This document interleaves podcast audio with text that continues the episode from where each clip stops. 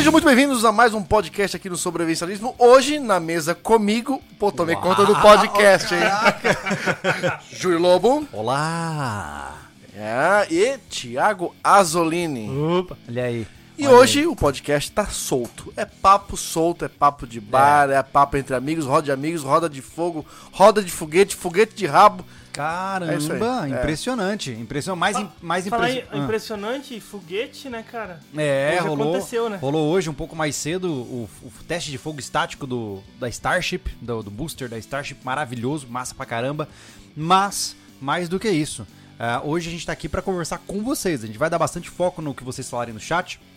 Óbvio, né, gente, que algumas vezes a gente não vai dar conta de acompanhar todas as mensagens, algumas vezes não, a gente não vai dar conta, né? Mas a gente quer interagir um pouquinho com vocês, né? Aproveitando que o Anderson tá aí com a gente hoje. Yes. Antes da gente começar, eu quero agradecer a todos a, a presença de todos aí conosco e mais do que isso, pra avisá-los, cara, tem muita coisa legal pra chegar na loja SV, tá? Fica ligado. A gente tá louco pra falar, mas a gente não pode falar porque não tá cadastrado ainda. É porque os produtos chegaram. Só que assim, a gente não tem como mostrar eles agora, porque, como o Anderson falou, eles não estão na loja ainda. Ele- já tem estoque, só Ó, que como, é que, faltou. como né? é que funciona? Quando chega? Quando chega, tá na, chega na casa do Thiago, que a loja funciona lá. Hum. Cara, tem que tirar foto, tem que cadastrar, tem que fazer descrição. Cara, tem que. Tem enfim, vontade. tem que ter vontade, Fazer. contabilizar o negócio. Tem que apertar Enfim. play. Então é o seguinte, não, não posso né, botar, botar fogo na palha agora se, né, se não tem bombeiro pra pagar. Porra, que, Foi ótimo. Foi cara. ótimo, Foi ótimo. é. Analogia maravilhosa. É. tô- é. isso aí. Eu não posso alimentar os enfim. esquilos eu não, e sou, os eu sou, eu sou um bobeiro que, que apaga fogo de O que palha. acontece, pessoal? A gente já teve essa experiência, pra nós que é uma loja pequena, é, a gente tem que aproveitar qualquer. é, se levantar um hype, tem que assumir a bronca. Se a gente perder esse time, a gente perde venda. Então anunciar um produto só porque a gente tá empolgado, tá lá no fabricante, vai chegar em 45 dias. Vai dar não, problema. não dá, não dá. Ah, Sabe? Uma. Ninguém, o cara Ninguém- não espera um frete de um dia. O cara entra na loja pra, pra, pra pegar o produto, não querer tem. um facão na loja, não vai ter hoje. Nem, né? nem não sei Tipo quando. canivete, se querer Canivete hoje. também? Não, mas semana Imagina. que vem já vai estar lá. Imagina se tu quer, Entendeu? quiser uma garrafa da Tony Water junto com o sobrencialismo que tem Não um tem hoje, mas pode estar ah, Não depois dá. da manhã lá. Mas pra- tem uma coisa que tem. Eu acho que segunda-feira pode estar lá. Que não, é, não está na nossa loja, mas é uma parceria muito legal que a gente tem que lembrar. Ah. Que são as dog tags agora do SV, Uh. feitas em prata As 925. As dog dog, tá aqui, ó. Preste atenção, se você. Gostaria de utilizar um, né, um artefato que remete ao estilo militar ah, e ao mesmo tempo é carregado de metal precioso, aí ó, prata 925 é uma dog tag com brasão do SV. Agora diz, ah, estão ricos, não, é consignado. E o mais legal é que por ser prata não é tão inatingível, não é tão caro. Pessoal, né? é, tá 130 e poucos, né? 140 pila, vamos botar redondo aí. O quê? Isso aqui. Não, acho Não, que 200, foi 230. É, 230, Perdão, é. 230, tá? Não é uma coisa, oh, meu Deus, vou ficar... Não, para uma corrente de prata com um pingente grande de prata, Uhum. é um bom valor, eu diria, né? E se vocês quiserem conhecer, entra lá na Morgantes Metais, tá? O link tá aqui embaixo, é só você clicar aqui embaixo na descrição e vai aparecer lá pra vocês. Ou, Ou... ou Ou o você doa Pix pra nós. Ah, é verdade! Ou você doa Pix pra nós e participa do concurso tu- cultural. Hoje tem concurso cultural de sorte. Exato. Que ganha isso aqui. É, exatamente. Que ganha isso aqui. Esse aí não. Exatamente. É, não Um é, desses. É um desses. É. É. Esse aqui é o meu que tá com É. o meu nome. Não, esse eu não Ó, tá com a minha não, data de nascimento, E o legal- 1954. mais o meu tipo sanguíneo. Nós- 894, isso? Ó, lindo, Vale maravilhoso. lembrar é, que quem ganhar a dog tag, quem comprar a dog tag, né, obviamente manda lá os dados pra você colocar o que você quiser escrito nelas, né? É. Elas são tão boas que elas até somem do pescoço, porque só eu tô com a minha, os gringos não estão. Ela Eu já, já vendi, fiz escambo. é, escambalhou o negócio. Pessoal, bem legal, ai. bacana. Eu acho que é uma joia bacana. Eu gosto de correr. Faz muitos anos que eu não uso corrente. Não... E não era meu estilo usar corrente mais grossa e sem pingente. Uhum. Mas como se trata de uma dog tag, eu achei legal, tá ligado? Ah, é e tá massa, com o brasão né? do SV. Sim. Poxa, super exclusivo. É. né? Então, não é um produto que nós fizemos, é uma parceria é, na, na renovação de contrato, né? Morgantes, Como a, a é. Metal Morgantes faz joias Morgantes Sim. também, não, por que não fazer uma joia do SV? Tá aqui. É. Então, se tiver interessado em fazer um investimento, é e vão só... ter outros projetos aí que a gente vai fazer com eles também, Com as certeza. lâminas de prata, Sim. né? Isso. Então, vão ter coisas legais aí pra chegar pra vocês também. É isso aí. Mas como a gente prometeu que a gente ia falar de chat, a gente tem que falar de chat, né? Vai falar de chat? Tem que falar de É, chat. ah, temos superchats, né, Thiago? Hoje é tudo sei- superchat. Não, A superchat. gente não pode ficar chat. super chato também. A gente A sempre gente já é, né? A super chato. é chato. A gente Às vezes gritou as pessoas no, não perceberam. a gente gritou no microfone e o cara tá no A gente fone faz de ouvido. piada sem graça. Entendeu? Exatamente. É que nem a- Exatamente. tem uma pessoa que colocar o papo, o papo de vocês tá bom pra vocês. Exato. Que legal. Ai, ai. Diga. A André Pérez Birches. Aham. A thumb lembra Last of Us. Quem é o Bill e Frank? Sabia que ia rolar. É, é, eu, eu sei que tem muita gente que tira sarro. Ó, vai lá, dá a mão ali, Tiagão. Não consigo. o Anderson tem um toque muito suave, cara. Nada a ver, cara. Minha mão tá super. ó, ele, ele conseguiu super piorar a grossa. situação dele, entendeu? Com certeza. né? Você passa a Monange? Hã? É Monange? Leite rosas. Ué? Leite rosas. Leite de rosas. Leite de rosa. Não, cara, Cara, tem, um- mas tem uma é- propaganda do é- leite de. Putz, Tem, é, não é da Monange? É, não é leite de rosas, uma coisa assim? leite de magnésia. Não. Não, isso aí é outra coisa. Mas, enfim, Eu vou te whatever. falar um leite. De vaca. Cabrito. Isso. Mas a grande questão é, do The Last of Us é que foi muito legal, cara. Eu, eu não assisti o quarto episódio ainda, não, não conheci, mas foi muito interessante você ver a gurizada incomodadaça ali, né, cara? É, é um assunto super tenso de falar. Essa questão hoje em dia tá tudo. Todo mundo quer lacrar, quer criticar e tal. Eu achei massa a Ô, Júlio, tu história. não acha que tá essa, essa forçação Hum. pros mais. É, pros mais. É, poxa, quando o cara é. Explique. A força. palavra O cara é o quê? mais tradicional, Ah, isso, essa, essa forçação não tá já entrando no limite da. da- da- do satu- superar isso, tipo. Tipo assim, ó, é, tá incomodando. Entendeu? Por isso Cara- que o pessoal tá incomodado com a cena do, do, do, do- cara. É, é porque assim, no jogo, é, pelo que eu entendi, o que me falaram é que o Bill é homossexual, Sim. né? O Frank também é homossexual. Então, isso não foi criado no seriado, né? No seriado, pelo que eu entendi, houve um aprofundamento do romance dos dois, Uhum. né? Mas o fato de ele ser homossexual não foi criado do nada, né? Isso é uma coisa que eu entendi. Beleza. Mas Beleza. Também, eu, já- eu sei que eles já eram homossexuais nos jogos. Os dois personagens existem no jogo, uhum, né?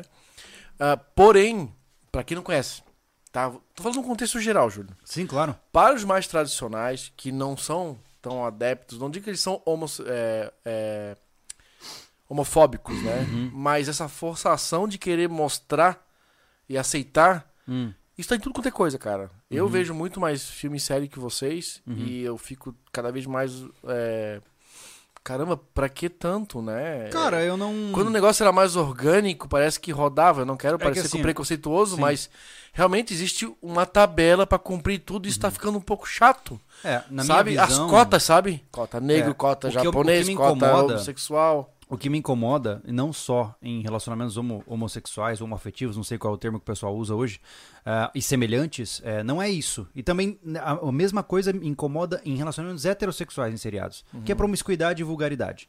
Assim como eu não quero ver um homem e uma mulher se pegando ardentemente num seriado, porque eu tô assistindo esse seriado com a minha esposa e com a minha família, eu também não quero ver dois homens se pegando ardentemente. Não se trata da escolha dele. É assim, ó, pra mim, sinceramente, tanto faz, entendeu? O que cada um faz com sua vida, como ele escolhe viver a sua vida afetiva, Cara, não muda nada pra mim. Tem gente que fala, assim, ah, mas e os meus filhos vão ser. Cara, se você deixa os seus filhos serem influenciados pela mídia, o erro não é da mídia, é seu. Certo? Ou seja, controle o que a sua criança assiste para que ela desenvolva valores que você concorda. Né? Então isso eu acho que é extremamente importante. Ah, mas olha o que estão fazendo. Cara, você é quem deve controlar essa exposição dos seus filhos. É difícil, né?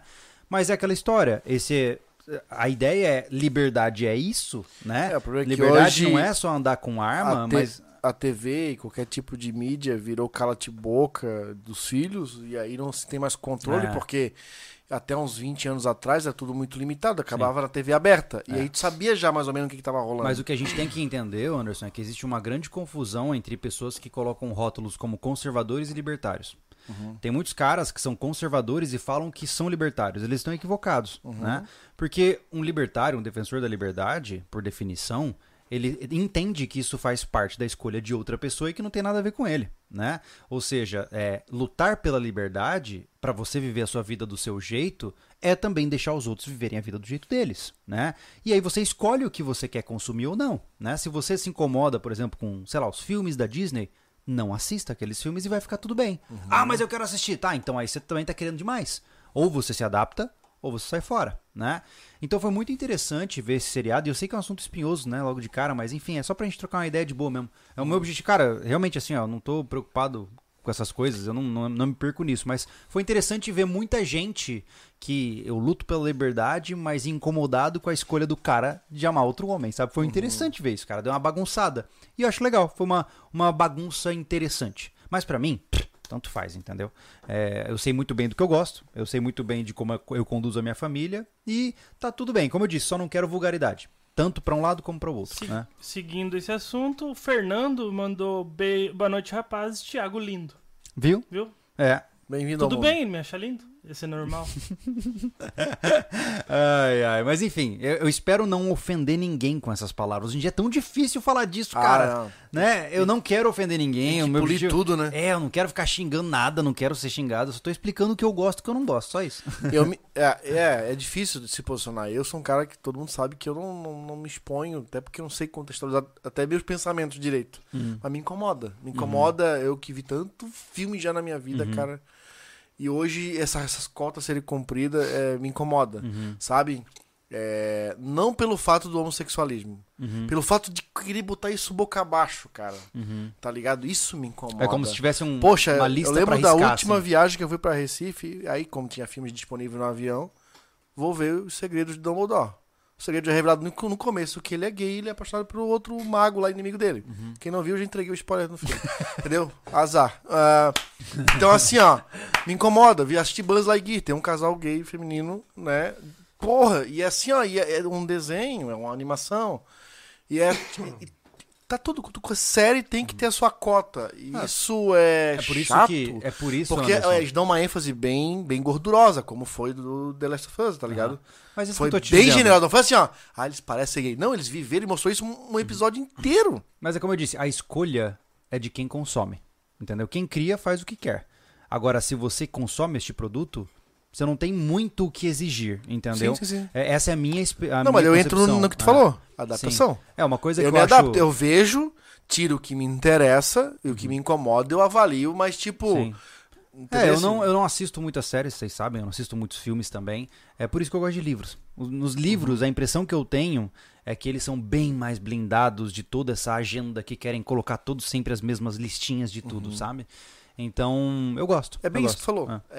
É, é, ficou previsível. Vai ter isso, vai ter. Não, mas você não lembra na época, do, tinha, ó, na época quando rolava aqueles hack and slash do massacre da Serra Elétrica, sempre tinha o negro, o asiático, a loira, é- era todas as etnias, assim, sabe? Era, isso era muito engraçado mesmo, né? Sempre houve isso, né, cara? Sempre. Mas é, é aquela história, novos tempos, novas coisas, e a gente tem que Sim, aprender sim. a navegar sem matar um ao outro, né? Fala aí, Thiago, o que, que a gente tem? Felipe, boa noite, irmãos. Há dois meses sofri uma tentativa de assalto, onde consegui reagir desferindo dois golpes de facadas. Eita porra. Eita, pega. Caramba, no indivíduo, até hoje não sei se o meliante está vivo. Tá bom. Eu espero que você não tenha ah, impactos emocionais por conta disso, Felipe. Hum. Torço para que, porque independente da gente estar certo ou errado, né, causar dano a outro ser humano algumas vezes pode deixar traumas, né? Uhum. Então torço para que você esteja bem, tá? É, isso é bem interessante é, falar, porque a gente teve que fazer um vídeo sobre o que eu te pedi, não lembra? Que todo. Quando a gente falava de, de armas de fogo no É, canal. agora fica né? mais difícil, né? Fica Ah. mais difícil, é. É, bom, podemos até pôr pôr portal sobre isso, uma parte mais psicolo Aí, ó, pra psicológica. gravar né? amanhã, cara, estresse pós-traumático. Isso. Vamos fazer um Qual é a ideia que eu trouxe sobre pro Júlio? Quando a gente começou a falar mais forte de armas no canal, todo mundo. Né, qual a arma ideal pra casa? Tá, uma pistola e uma 12. 12, 12, 12, 12, 12. Uhum. E um dia eu tive assim, pô, Júlio, eu vejo o pessoal falando muito na 12 pra defender de casa. Daí começamos a criar uns vídeos de tipo, a 12 é uma arma muito complicada pra manejar dentro de casa. Uhum. Uma que tem um estouro que, cara, tu não tá de abafador lá no momento. Estoura os tímpanos. Vai estourar os tímpanos de quem estiver perto. Num corredor Não é só o agressor, mas a sua família que deve estar é, mocosada num canto da casa se abrigando, né? Uhum. Mas tu tá preparado pra ver o estrago que uma 12 faz num, num ser? Então não é uh, deu uma facada. De repente tu vai lá, lacerou o cara, o peito do cara e É. tu vai ver o que tu não quer. Tu nunca se imagina naquele Tem que cenário. estar preparado pra isso, né? Então, cara, é, é isso, não é o matar. Uhum. É aguentar a consequência da imagem que tu vai criar após a atuação. Isso é um detalhe que. Então, assim, ó, se tu pensa em defesa, como esse o brother aí, né? Sim. Que. Tudo bem, acho que não se pensa na hora de defender a vida. É, é que assim, Né? muitas vezes a gente cria uma, uma roupagem, né? De, ah, mas é bandido, aí eu não vou sentir pena e tal.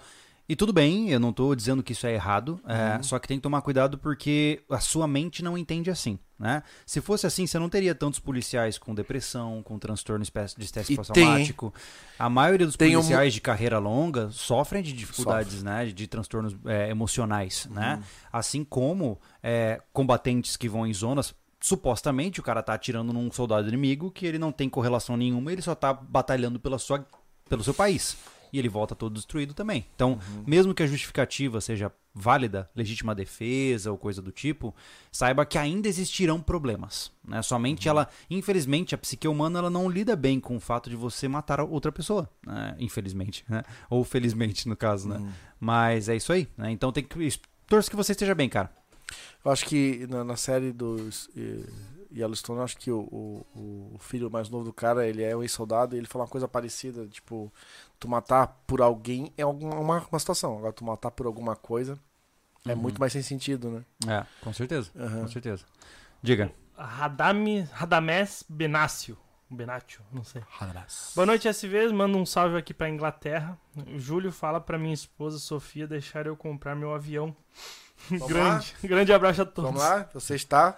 Você está salvo. salvo. Você está salvo. Então fala aí. ai, ai. De uma Ah, maneira. Peraí. Sophia, you have to take a little sip of your tea, and then you have to look at Radames and say to him, My love, my husband, I need you to get that plane. I need you to buy that plane and fly over the oceans and see the sun setting on the horizon. I love you, my love. Fica, fica, Bem? fica, fica, fica. Como é que- bom. papel. ai, ai. Fernando, ah, Fernando mandou aqui. Júlio e Anderson, vocês que já são pais, pensam ter- em ter filhos em breve um, em um cenário mundial meio conturbado? Sim, sempre. Valeu, galera. Comprei o boneco SV, melhor que boneca já vi. É, eu, eu, eu tenho uma visão que pode parecer um pouco tola, um pouco inocente, não sei, mas é o que eu acredito mesmo, assim, sabe? Eu, eu acho que uma das resistências mais importantes que você tem que fazer para manter o seu estilo de vida vivo é deixar descendentes. Porque muita gente fala assim: ah, o mundo tá louco, não vale a pena botar filho. Tá, mas aí você perdeu a guerra mesmo. Você não vai nem tentar colocar uma semente de mudança, né? Ah, mas é injusto com a criança. Cara, as coisas são como são, né? A gente tem filhos e depois a gente cresce e morre, né? E se não quiser, também tá tudo bem. Mas é uma chance, não é a mais. Não é a mais. É... A que mais vai dar certo, né? depende diretamente de De pé. É. quem você é, né? Como pai, né? E pode dar errado também. Como eu disse, eu posso criar as minhas filhas da melhor maneira possível e dar errado também. Pode acontecer, né? Mas eu, eu vejo como o ato de ter filhos, pra mim, é um ato de resistência. É uma, uma chance de eu propagar os meus valores pra frente, pra além do meu tempo de vida, né? Então, se eu pudesse, né? Se eu não tivesse impedimentos óbvios, né? De ter vários filhos, eu teria 5, 8, 10 filhos. O Fácil. pessoal muito, É. muito comenta sobre, ah, já tem humano suficiente se de reduzir pela metade, que um cara muito Uhum. famoso fala, ainda é muito, né? É. Só que assim, é, tu tem que ter uma quantidade é, boa de gente no mundo pra manusear tudo É. que tem aqui, Na pra verdade- zelar pelo, pelo planeta também. O Musk mesmo já jogou essa bomba aí, né? N- Não sei se foi Ah. mais. Mas é, o que acontece é que a população cada vez tá mais velha. E é só É. velha, entendeu? Aí não, Hum. não renova. Acabou que. Diz que nós teremos uma crise demográfica. É, exato. É, a, a gente não tá tendo filhos o suficiente para renovar a população. Então daqui a pouco vai, você vai ter uma taxa muito grande de velhos e uma pequeníssima taxa de jovens ativos. E isso pode gerar problemas. O Japão diz que já está em nível crítico, assim, diz que quase sem capaz de salvar. Ô, louco. É. Tem, Você já pensou- assim. Que a gente pode ver. Vamos levar a gente pra lá, pô. Mas aí que tá, você já pensou que nós podemos ver nações caindo em extinção? Já pensou que loucura isso? Por exemplo, o Japão daqui a 100 anos não tem mais japonês. No sentido de, né, da, da visão que, tem, que existe hoje, entendeu? tem- tem- Talvez você tenha países totalmente colonizados por imigrantes, como É, você. Tem país também, é. por exemplo, que não tem nem mais a língua dele, né? É, verdade, é verdade. Eles vão abrir, provavelmente vão abrir alguma vantagem pra imigrante. Né? Da, da- Sim. descendentes, não Mas, pra ah, qualquer só que pessoa. assim, eu não sei estatisticamente qual a, a quantidade de pessoas que não querem ter filhos, só que assim, no, no que tu vê em geral, a maioria dos jovens pega e fala que não vai ter filho Sim. nesse mundo conturbado. É o que a gente fala nesse negócio de internet, sabe? Eu não Uhum. uma pesquisa É. fidedigna O aqui. problema. O problema é que esses caras aí que estão crescendo, eles que vão ser os, os que- reprodutores e não vão fazer. Mas sabe qual que é o grande problema? É que quem é zoado, mal informado e mal educado transa que nem doente e tem um monte de filho. e aí os educados, que têm capacidade de criar crianças capazes e habilidosas, não querem mais ter filhos. Você entendeu? Então você vai ter uma quantidade enorme de famílias disfuncionais produzindo uma grande quantidade de crianças e as famílias funcionais, estruturadas, educadas e intelectualizadas Concordo. não vão deixar frutos. Concordo. Entendeu? Então, se o mundo começar a entrar em uma depravação, de certa forma, eu não quero soar injusto, mas sim, é parte da culpa daqueles que não querem deixar um legado, né? Então, porque é isso, né? A gente tem que plantar tamareiras. O Jerry. Boa noite, senhores. Já jogaram Project Zomboid? Ah, eu tenho ah, no, no PC, joguei um pouquinho, achei bem legal, mas é, jogar nos tempos atuais se tornou um grande desafio. A Kelly É. jogou, eu não- nunca joguei. Não conheço. É legalzinho, cara. O problema de jogo é. Cara, jogo é complicado, né, cara? Você vai parar pra jogar. Jogar uma hora, por exemplo. Cara, eu Hum. não tenho mais esse tempo assim. Eu tenho que deixar de fazer alguma coisa pra jogar. Que não é nada, né? É um jogo Pois é. bom pra jogar uma não, hora. uma hora não é nada. Não. É. É raro, assim. Eu, eu falei pra ler, cara. Um, um domingo por mês, eu pego, por exemplo, domingo de tarde. Eu vou jogar e não quero ser incomodado, sabe? Pra jogar umas 3, 4 horas. E, tipo, e é, é um esforço do caramba pra conseguir essas 3, 4 horas, sabe? Então eu fico imaginando um pouco que legal que seria voltar na minha adolescência, onde eu jogava que nem um doente, mas já se foi esse tempo, né? O Antônio Gustavo. Boa noite. Comecei a estocar alimentos por causa de vocês, mas minha irmã tem, um- tem preconceito e me chama de louco. Já estoquei 30 quilos e vou estocar mais. Beleza.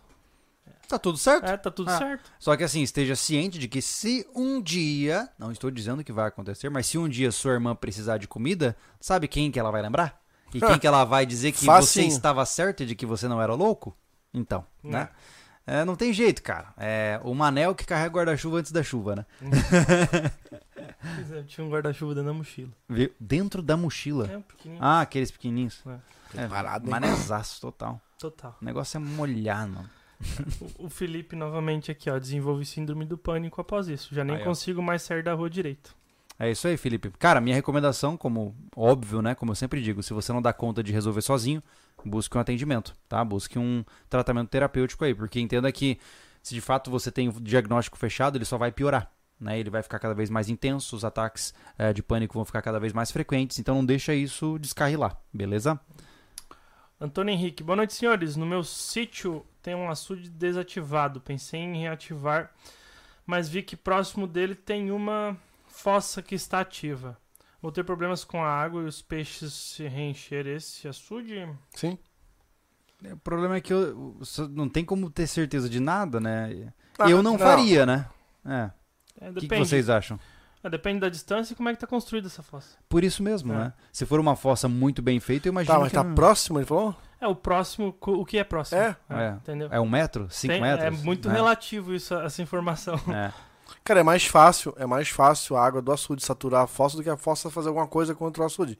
Tem que ser, porque é muito Mas mais se água. tiver troca de líquido, né? O problema é que vai contaminar, né? É. Tu pode ter peixe contaminado. É, É. não dá pra comer o peixe que De, tá... de repente, se a viabilidade for possível, desativa essa fossa, faz uma mais longe. Hum. Né? É melhor do que fazer um açude em outro lugar, isso eu te garanto. Hum, menos, menos É. trabalho. É. O Carlos, quando eu era criança, mais ou menos seis anos, mo- morria e morria alguém no bairro. Minha tia levava eu e minha irmã pra ver. Não sei se tinha algo a ver com criar casca, porque outros vizinhos nossos também faziam isso. Geralmente é só curiosidade, Curiosidade, cara. mórbida. É, isso não existe. Morei no, morei num bairro que era assim. Entendeu? É, às vezes a pessoa só conhecia. Tava lá no velório quando morria.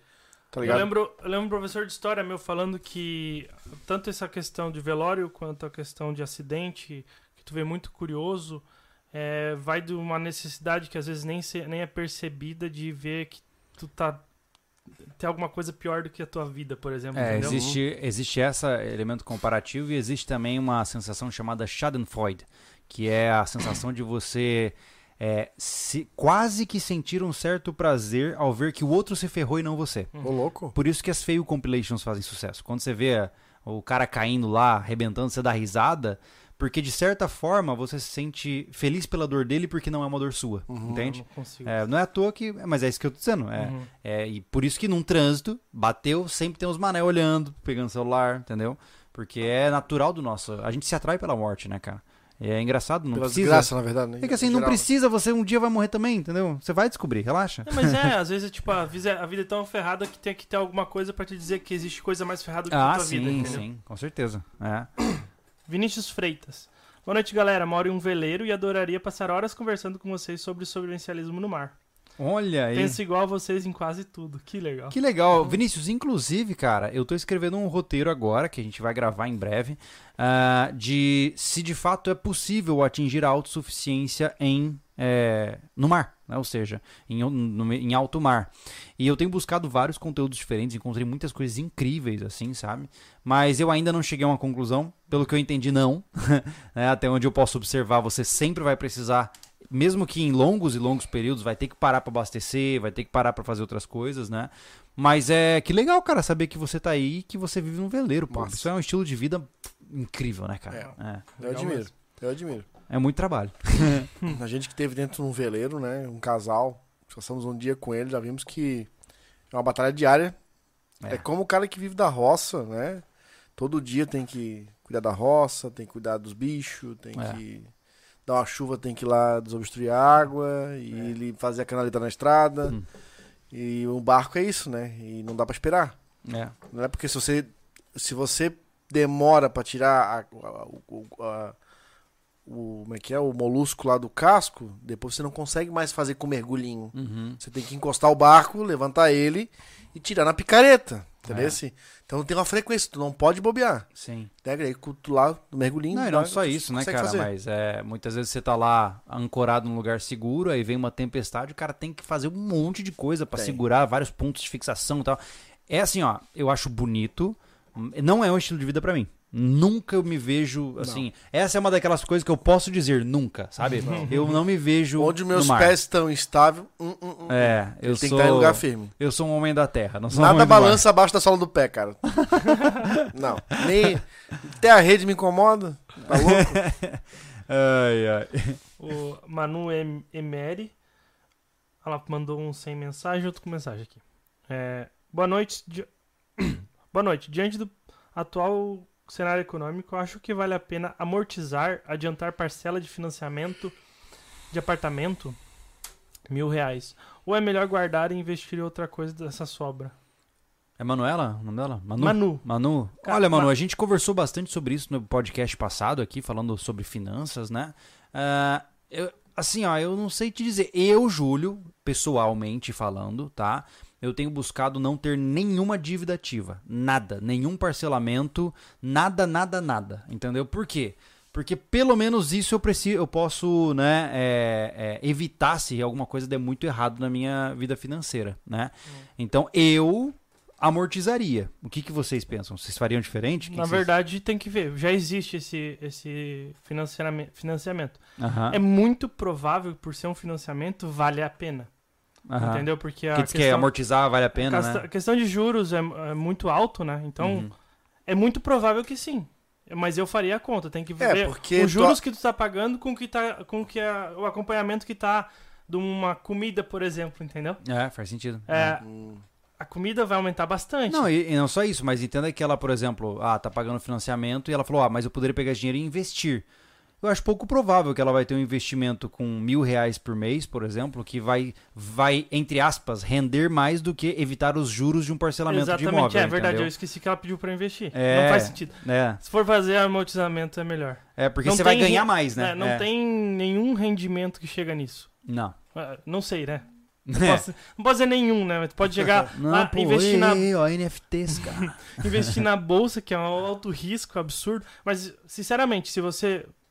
Quer- Não querendo ser arrogante, né? mas se você tem só mil reais, nem pensa em alto risco, né? ah, não, não dá, não dá. É. É, isso é, é insano pensar, né? Ah, o cara pra começar esses tradings assim de, de bolsa é Não. 50 pau pra começar, cara. É. Senão você só tá brincando mesmo, né? Você Sim. não vai colher nenhum resultado, não né? dá um, um ganho É o valor, né? representativo. Ah, por né? exemplo, eu, eu coloquei 120 dólares na Avenue, né? E aí eu comecei a investir na bolsa americana, né? Pô, eu ganhei agora, né, no momento atual, 11% de rentabilidade. 11% em, em- Fechou um mês, né? Uhum. Em um mês, 11%. Só que é aquela coisa, do mesmo jeito eu posso perder 50% amanhã. Só que a questão é, você imagina se eu tivesse investido 100 mil dólares, 11% em um mês é uma paulada de grana, entendeu? Mas é, o cara tem que ter panca pra poder tirar alguma coisa, né? Tem que entender muito como funciona também. Cara, é uma insanidade, assim. Eu, não, eu, eu, eu coloquei ele pra entender, né? E, tipo, deixa lá, né? Porque fica em dólar, né? Então, pelo menos, eu posso dizer que eu tenho dólares em algum lugar. Mas é, é. O cara que trabalha com isso, mano, é muito insano. É muito insano. Não, ele tem um stop, tem um monte de coisa que tu tem que aprender antes, entendeu? É E verdade. quando a gente tem uma dúvida básica assim, você não tá preparado É pra um isso, sinal né? de que É. não, não, não é boa, né? Sim, sim. O Rafael Freire. Boa noite, senhores. Os três são CAC? Sim. Sim. Sim. Tem esperança que tudo vai se normalizar no mundo do tiro? Não. Não. Não foi, não foi ensaiado, viu? Viu? Ótimo. Opiniões uníssonas. O Carlos, hoje, para trabalhar na Europa, você precisa ser empregado aqui e pedir visto. Estão discuti- discutindo visto para entrar lá e procurar emprego. Brasil, Hum. América Latina e África estão ferrados. PS, qual o valor do, do Pix? Ah, A gente A não gente tem- falou, né? não- não falou. falamos, né, do, do sorteio. Pô! É, sobre... É, enquanto você vai vendo aí... já em relação à questão do emprego e tudo mais, cara, é, o, o grande problema, eu vejo, é, eu acho que a América Latina vai ser uma grande exportadora de mão de obra. Já é, na verdade. Já né? é. Já é, mas vai se consolidar. Como eu falei, muita gente vai nascer em famílias desestruturadas e vai ver oportunidades para crescer na vida fora do país, porque crescer no Brasil não é para amadores, né? Então, o Brasil vai ser um grande exportador de mão de obra, na minha concepção, né? E mais do que isso, né? É, a gente tem que entender que quando você começa a ter uma, uma mudança massiva de determinadas pessoas ou nação, etc, etc, para um país só, você causa mudanças culturais gigantescas naquele país, né? Por exemplo, eu tenho várias pessoas que eu con- converso que você vai em Orlando, por exemplo, na Flórida, e se você quiser, você não fala, você não fala inglês, pô. Uhum. Você só fala em português. Tem, tem mercado que vende produto de, do Brasil. brasileira. É, então assim, isso causa uma mudança, entendeu? Causa uma mudança cultural naquele país, né? Então, vai ser interessante. Eu acho que a gente vai chegar num cenário de grandes e, e grandes emigrações muito em breve, Mas sinceramente. já tem, já tem bastante isso. A mão de obra já é bastante valorizada do É, né? brasileiro, do latino que você. Sim. Você já tem muito relato, entendeu? Só Uhum. vai aumentar um pouco mais. É, é verdade. O que, o que é preocupante que sai do Brasil é o milionário. Aham. É, Só Tem o um Thiago É o tá- salário tá- do Thiago que tá Tá alucinando aí? nervoso. Ah, tá. Então tá bom. é, normal. Então vamos decidir o valor do Pix. Vamos? Ah, não sei. A, a partir de 10 pilinhas. 10 pilinha. 10 pilha. 10 pilinhas. 10 Dez pilinha tá Então, valendo a aqui. Se correntinha. você doou pro Pix 10 reais, você participa do concurso Ó, cultural. De- Exato, vai exato. ganhar uma dog tag pela Morgante Mentais. Morgantes mentais. Mentais. Mentais. Tá aí, The fica Mentalist. Lembrando que a proposta não é necessariamente você ganhar, tá, gente? Claro que um vai ser, vai ser o sortudo da história, Vou mas é pra assim, você ó. poder ajudar as nossas iniciativas também, né? Isso. Tá, e falar em iniciativas, Ah. pode ajudar de um monte de maneira, né? Várias maneiras, Várias. né? Quer conversar sobre elas, Anderson Machado? Então, uma delas Assim que você bater com a mão é aí, o arrebentar. Portal SV. Então, estamos Pronto. com quantos vídeos no portal, Ju- Thiago? Ai, agora tu me Mil e pegou. quanto? 160. Mil É e bastante, É. é. 160 Estamos vídeos. lentamente se aproximando de 200. Olha só, É. portal tem um ano, já vai para 200 vídeos. E lá você tem vários tipos de conteúdo com vários tipos de pessoas que são é, expert nas suas funções. Tipo, Sim, né, Cavalini, que é uma referência em aventura. sim. Né, tem psicólogo, tem fisioterapeuta, Nutricionista, nutricionista, ciclista. ciclista, cara. É. Tem Bushcraft, Temos- os dois maiores estão lá, que é o, o Toniolo Sim. e o Humberto Costa. Temos instrutores de tiro, né, altamente qualificados. Então, né? assim, ó, é, Tio Lobo. Ah, é. Eu só lembrei do Limana. Pessoal, então, o portal ele trata de conteúdos mais profundamente, de uma forma mais sé- séria, não que no YouTube não seja sério, né? É outra roupagem. Então você é um streaming, como um HBO da vida, um Netflix, Uhum. que você assina e você tem acesso a todos esses conteúdos. Além de agora abrir uma galeria de. Uma galeria, não posso galeria, um- uma, uma aba, né? É. De textos, tá? É, textos autorais, tá? Porque o nosso, é, era vlog que chamava antes, né? Era de tanto autorais quanto é, traduções. Traduções. Tá? A é. gente decidiu que autorais iriam para o portal. Tá, tá, tá sendo também é, criado uma galeria de fotos. Né? A gente tem muita foto aleatória nessas memórias de computador. Vai para também para quem gosta de curtir, Sim, ver a nossa sim. cara, enfim, né?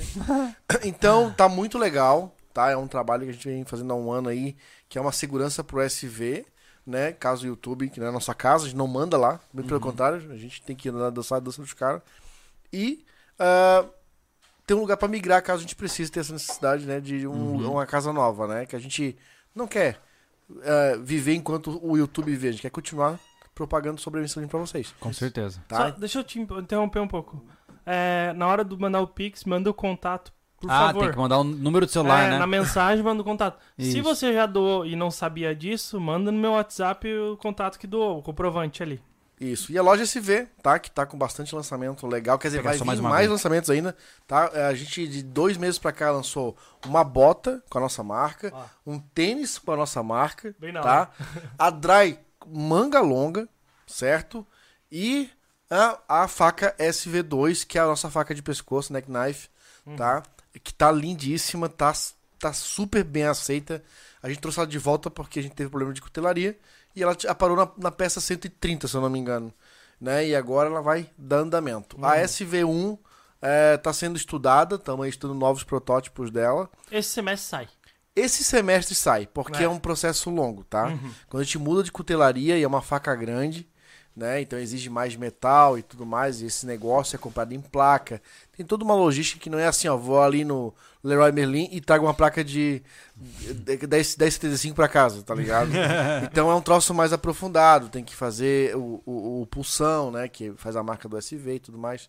Mas é, tem uma, uma, uma, uma- uma parte bem legal da SV1 que a gente vai trazer uma versão limitada dela.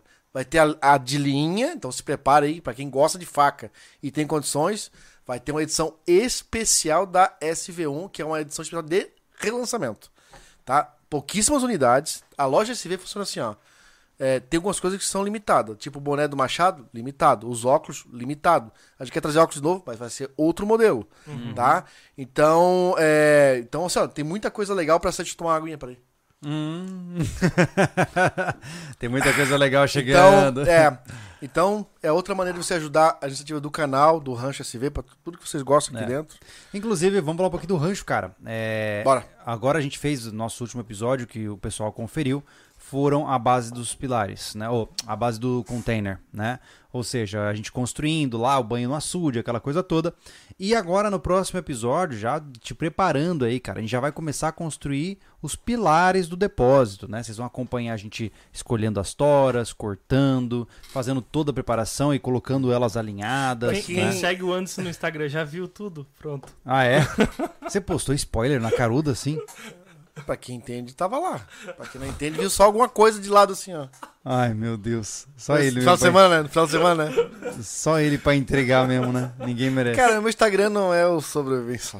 É, agora, só porque você falou agora, vai um monte de gente lá pra ver. Não, é, já foi a Stories. Já, Ah, tá, Foi Stories. rápido, 24 horas. Ai, foi muito rápido. Deus. Pessoal, pra quem tá. Tinha, tem gente que fica agoniado, né? Que a gente acha que comprou uma terra, a gente pode de tudo. Uhum. A gente vai fazer um buraco, vai fazer um poço de água, a gente vai plantar a terra em cima do coqueiro. E, e aí as madeiras estavam lá e o que, que eles vão fazer com essa madeira? Não é tão simples quanto parece, tá? Oh. Usar madeira sem nenhuma proteção é o que vocês viram no refúgio.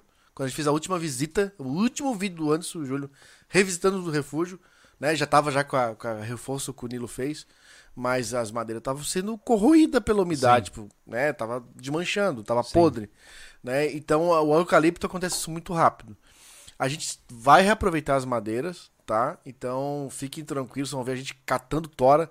A gente não usou até agora nada porque não teve construção, mas a gente percebeu que é muito, muito difícil achar uma madeira reta, sem muito nó. Cara, é tudo muito complicado. Não é tão fácil quanto parece. Uhum. Né? Então você vai no episódio que já deu cavaco pra achar madeira pra É fazer verdade. oito pilar. Mas, por outro lado, né, eu acho que as pessoas vão gostar de ver um estilo de gravação um pouco mais lembrando o refúgio, né?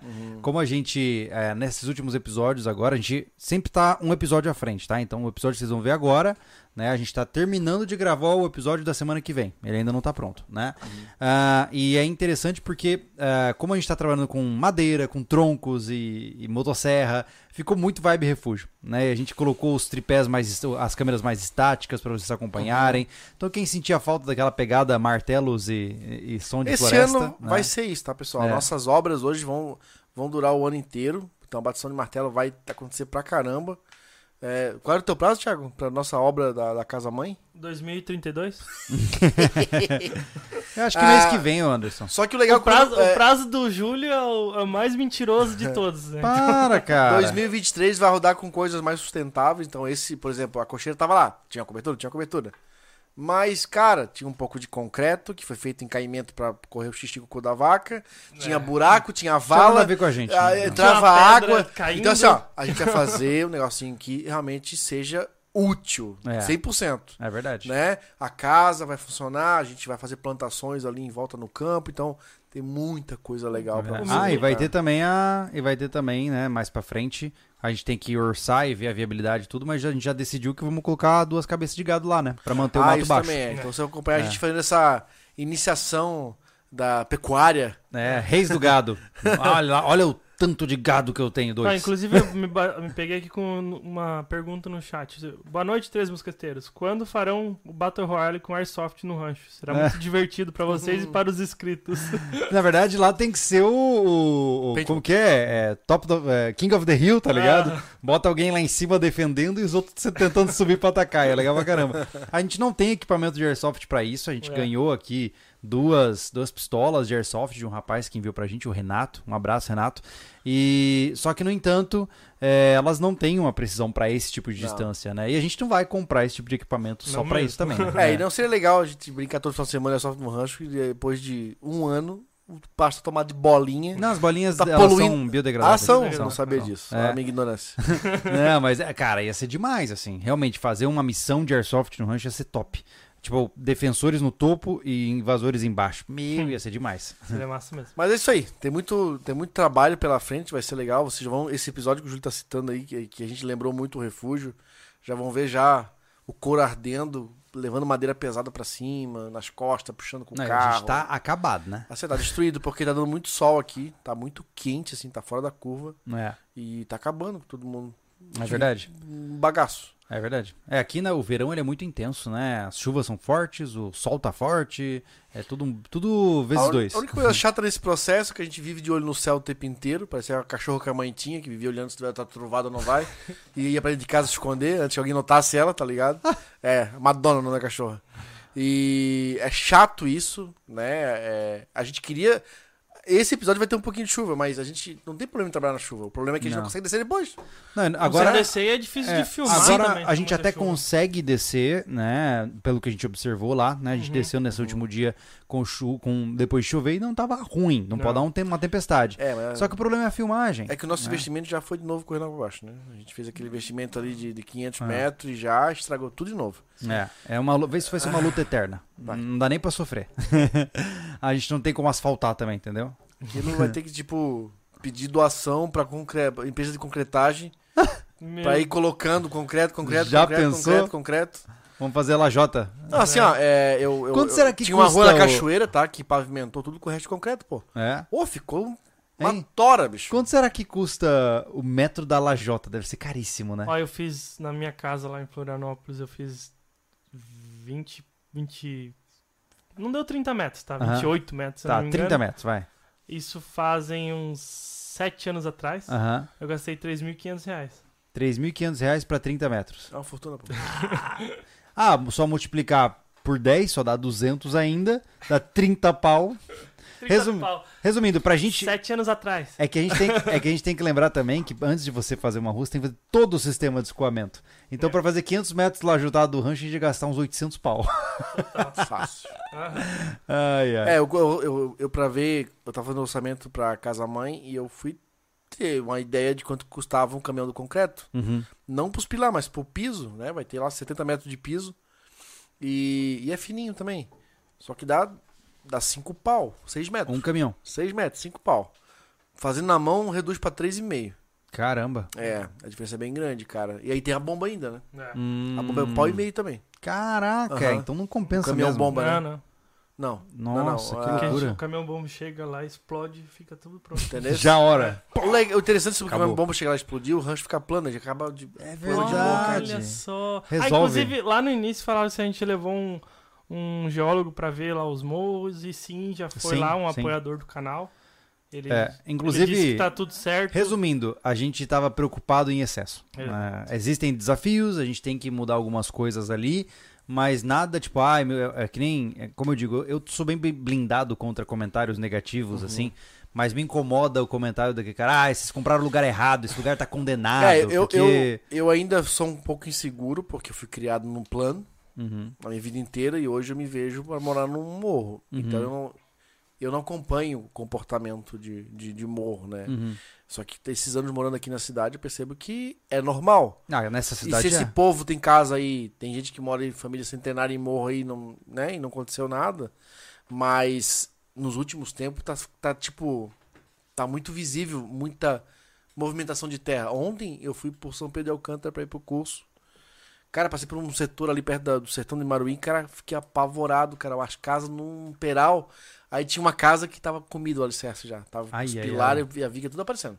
Uma casa dois pisos, Ó, grandona. Meu... Inclusive, o Bruno Nagali, Tá aí? que é, é, ele tá... Ô, Bruno, por favor, cara, tá, tu tirou meu sono, dizendo pro Thiago que ia conversar comigo sobre meu terreno. Cara, me manda mensagem, me diz logo o que tu quer falar, O homem. Bruno Nagali, ele é geólogo. Ele que foi lá visitar o rancho, né? Isso. Ele colocou aqui, ó, vão, vai gastar uns 50 mil por 100 metros de estrada por, de 3 de largura. Uh, já pensou? 100 mil. Quanto? Por 50 metros? Não, 50 mil, Aham. 100 metros de tre- por 3 de Ah, então é- ai, tá fácil, pô. Vezes 5. Fiz Dibas. cinco- É, não são tem 500 metros de estrada. lá. Não, não, mas você tá querendo demais já.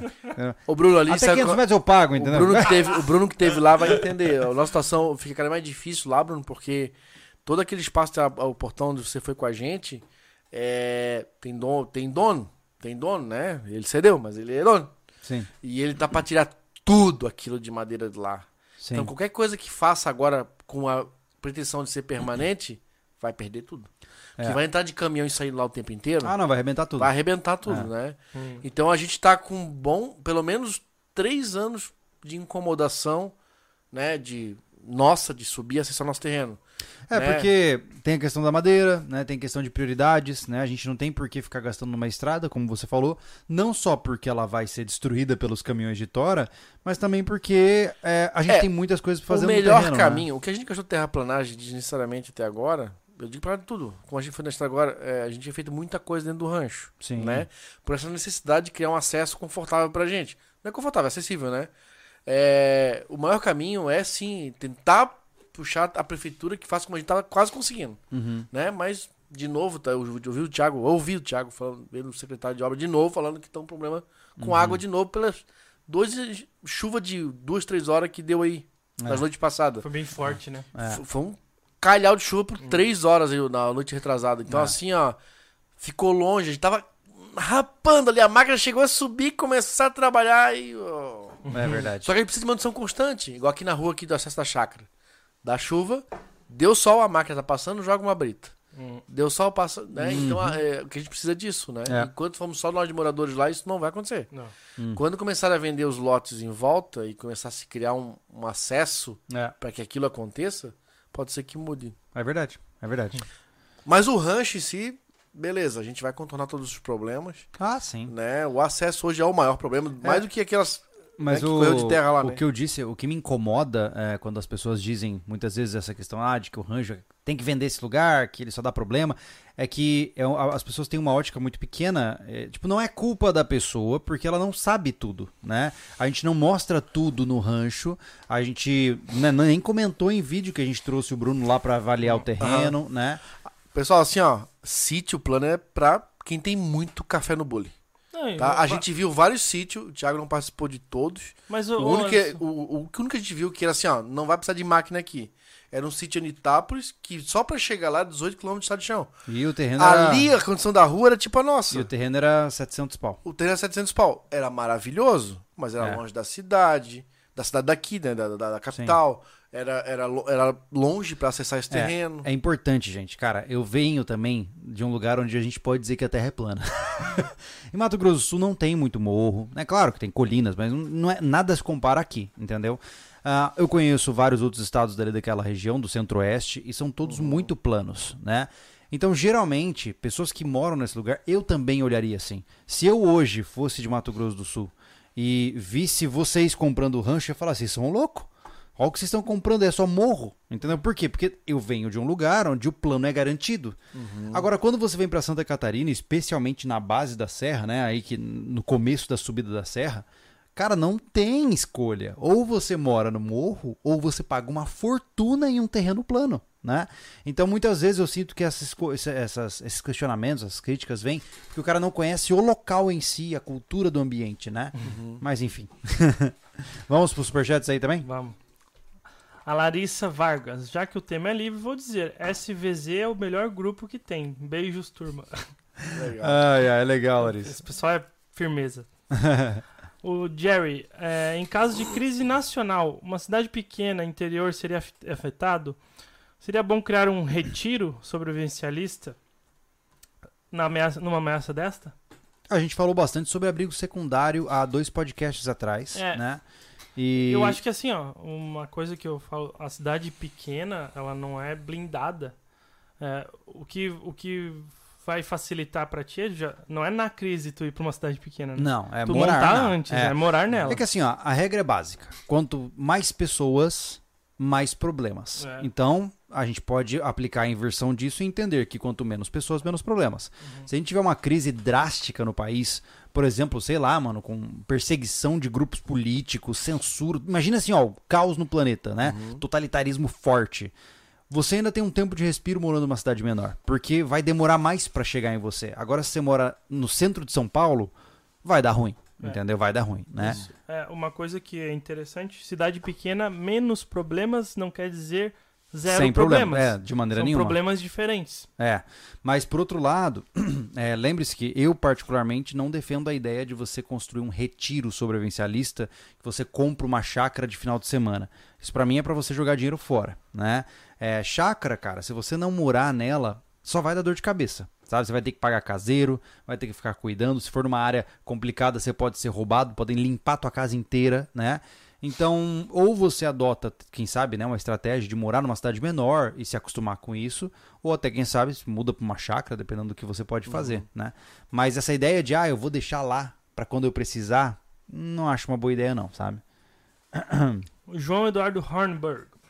É, melhor que imigrar é pegar trabalho remoto no exterior e se aproveitar do câmbio. Concordo Ah, sim. 100%. Se tem uma profissão assim que, que dá pra fazer isso, é ótimo. É mesmo. maravilhoso, cara. Uhum. Maravilhoso. Eu concordo. É, e isso eu digo porque ia para os dois lados da moeda. Né? Hoje eu tenho clientes que, que, que são de fora do país, né? Inglaterra, Estados Unidos. E para eles, o processo terapêutico sai muito barato. Ah, né? Porque lá, Verdade. se eles vão pagar em, por exemplo, é, eu tenho uma, uma, uma cliente de, da Inglaterra, ela ia ter que pagar em libras o valor de um terapeuta da Inglaterra. E ela paga em reais, mas usa libras, né? Uhum. Pra pagar um terapeuta do Brasil. Então, pra eles também é muito bom, né? E- e, então é uma coisa legal, porque você consegue oferecer um serviço de qualidade e a pessoa consegue pagar barato, né? Isso é verdade. É. João Pedro Moraes, só passando pra desejar boa noite. Valeu, Boa mano. noite. Boa noite. Rodrigo Freires, dois pila por uma mensagem motivacional. Bora. Quem que é o Rodrigo? Rodrigo Freires. Puxa, eu tô tão sem inspiração hoje. Vocês querem dar uma mensagem motivacional pra ele, hein? Tiago é bom dessas coisas. Vai lá, Thiago. Fala uma frase que vai mudar a vida do Rodrigo. Mudar a vida dele. Cara, vai mudar, Putz, total. ah, me pegou de surpresa, não sou um vai, cara tão cara, vai assim mudar conseguir. total. Total. Entendeu? Silêncio. Nunca serão. Beba água e use filtro solar. Ah, isso é quase um plágio, né? Mas tá bom. É. Tá bom. Não tem, cara, não tem como, eu não sou assim, um cara do... Então tá bom. Se você calça calça e bota bota, Não, está na hora de mudar o jogo. não. Pronto. Esse é enigmático? Não, é também plágio. Ah, é difícil, né? É plágio. É, mas é aí, difícil, muito, é. muito manjado. Pô, mano, a gente vai dever. Desculpa. É uma pena. Vai acontecer durante o podcast. É, exato. Vai, vai, vai chegar assim uma luz. Ah, entendi. Hum, Ai, ai. J. Mendes, se eu ganhar na Mega, eu faço o Pix do milão. Milhão. Olha Boa. aí, beleza. Nossa. Valeu. Ah, O Pix Pra lendário. ver um empresário corajoso ainda que faz Pix milhão. Não pode nem Não ser tem. empresário, é um Não altruísta. pode, é, tem, tem que ser um. Um empresário não faz Não, isso. nem a pau. É. Thiago Alves, quando vai rolar uma pernoite com os três no rancho? Barraca, fogueira e churrasco. Ah, cara. Ah, Eu quase fiz uma pernoite lá que foi interrompida por uma chuva forte, É. né? Mas, hora ou outra, a gente faz uns get together lá no rancho, a gente só não filma, né? Que cara ansioso. cara. Deixa eu terminar. Ah, tinha coisa? É. Ah, tá, desculpa. E churras, né? Abraços SVZ. Thiago Coaching, tá pago. Olha aí. É, a gente, enfim, eu fui lá, montei barraca, até postei lá no Família Lobo. Só que quando a gente entrou na barraca, começou a pingar, eu falei, ah, não tem como arriscar, né? A gente teve que voltar. Aí tava bem lá em cima, É. né? Lá tá pior, pior, né? É, mas a gente tá devendo, sim, é, uma pernoite no Tá. rancho. A gente já fez alguns churrascos, já passamos algumas noites comemorativas lá, mas a gente não filma isso porque é uma coisa nossa. E se a gente filmar meia hora de conversa durante um churrasco nosso, a gente É. acha que vão processar a gente de bom. É. 800 instituições diferentes. Ah, o Lucas e a Jéssica estão aí pra provar. É. O- o- é, se o Eles estão assistindo. Ah, se o Lucas e a Jéssica estão aí, eles nos visitaram no rancho e participaram de churrasco conosco. Se eles continuam assistindo, eles são loucos também. É. Exatamente, Né? exatamente. É porque não existe politicamente incorreto quando Não. Não. quando não tem câmeras. Samuel Martins. Boa noite, rapaziada. Vocês pensam em chamar o Juniolo Italiano? Ele falou o nome certo. Eu só não consigo mais falar. Pro podcast de vocês, ontem o papo foi, foi top no canal. Júlio Lobo. Ah, legal. É, o Toniolo, a gente tem que marcar. Eu adoraria fazer, sabe o que, cara? Tipo um acampamento com o Toniolo, Putz. sabe? Tipo, por exemplo, fazer um, um desafio estavam- dose dupla, digamos assim, Vo- sabe? Vocês estavam fazendo. falando sobre aquela noite que a gente passou lá, foi muito legal. cara. Foi, foi. Imagina num- numa fogueira de acampamento. É, mesmo. uma coisa que seria legal é pegar, por exemplo, eu adoraria fazer isso, sabe? Por exemplo, pegar um, um kit mínimo, vai com um cara que nem o Toniolo que manja pra caramba e vamos, vamos juntos. A gente vai filmar tipo um realityzinho nosso da gente acampando, sabe? essa, essa, esse pico que a gente tá tentando ir agora era o lugar certo pra né? É verdade, é verdade. Mas assim, é, o, o Toniolo é um cara demais, assim. Eu sempre gostei muito dele, da, da forma como ele pensa. Ontem, é porque Muito ontem eu fiz uma live sobre ativismo político na música, né, lá no meu canal pessoal, né? E o Toniolo é uma comédia, né, cara? Ele é motherfuckers. Motherfucker. muito legal. É, mas enfim, quem não assistiu, a gente fala sobre basicamente músicas que servem pra protesto social. Tá lá no meu canal pessoal, o Júlio Lobo. Fica à vontade pra conferir.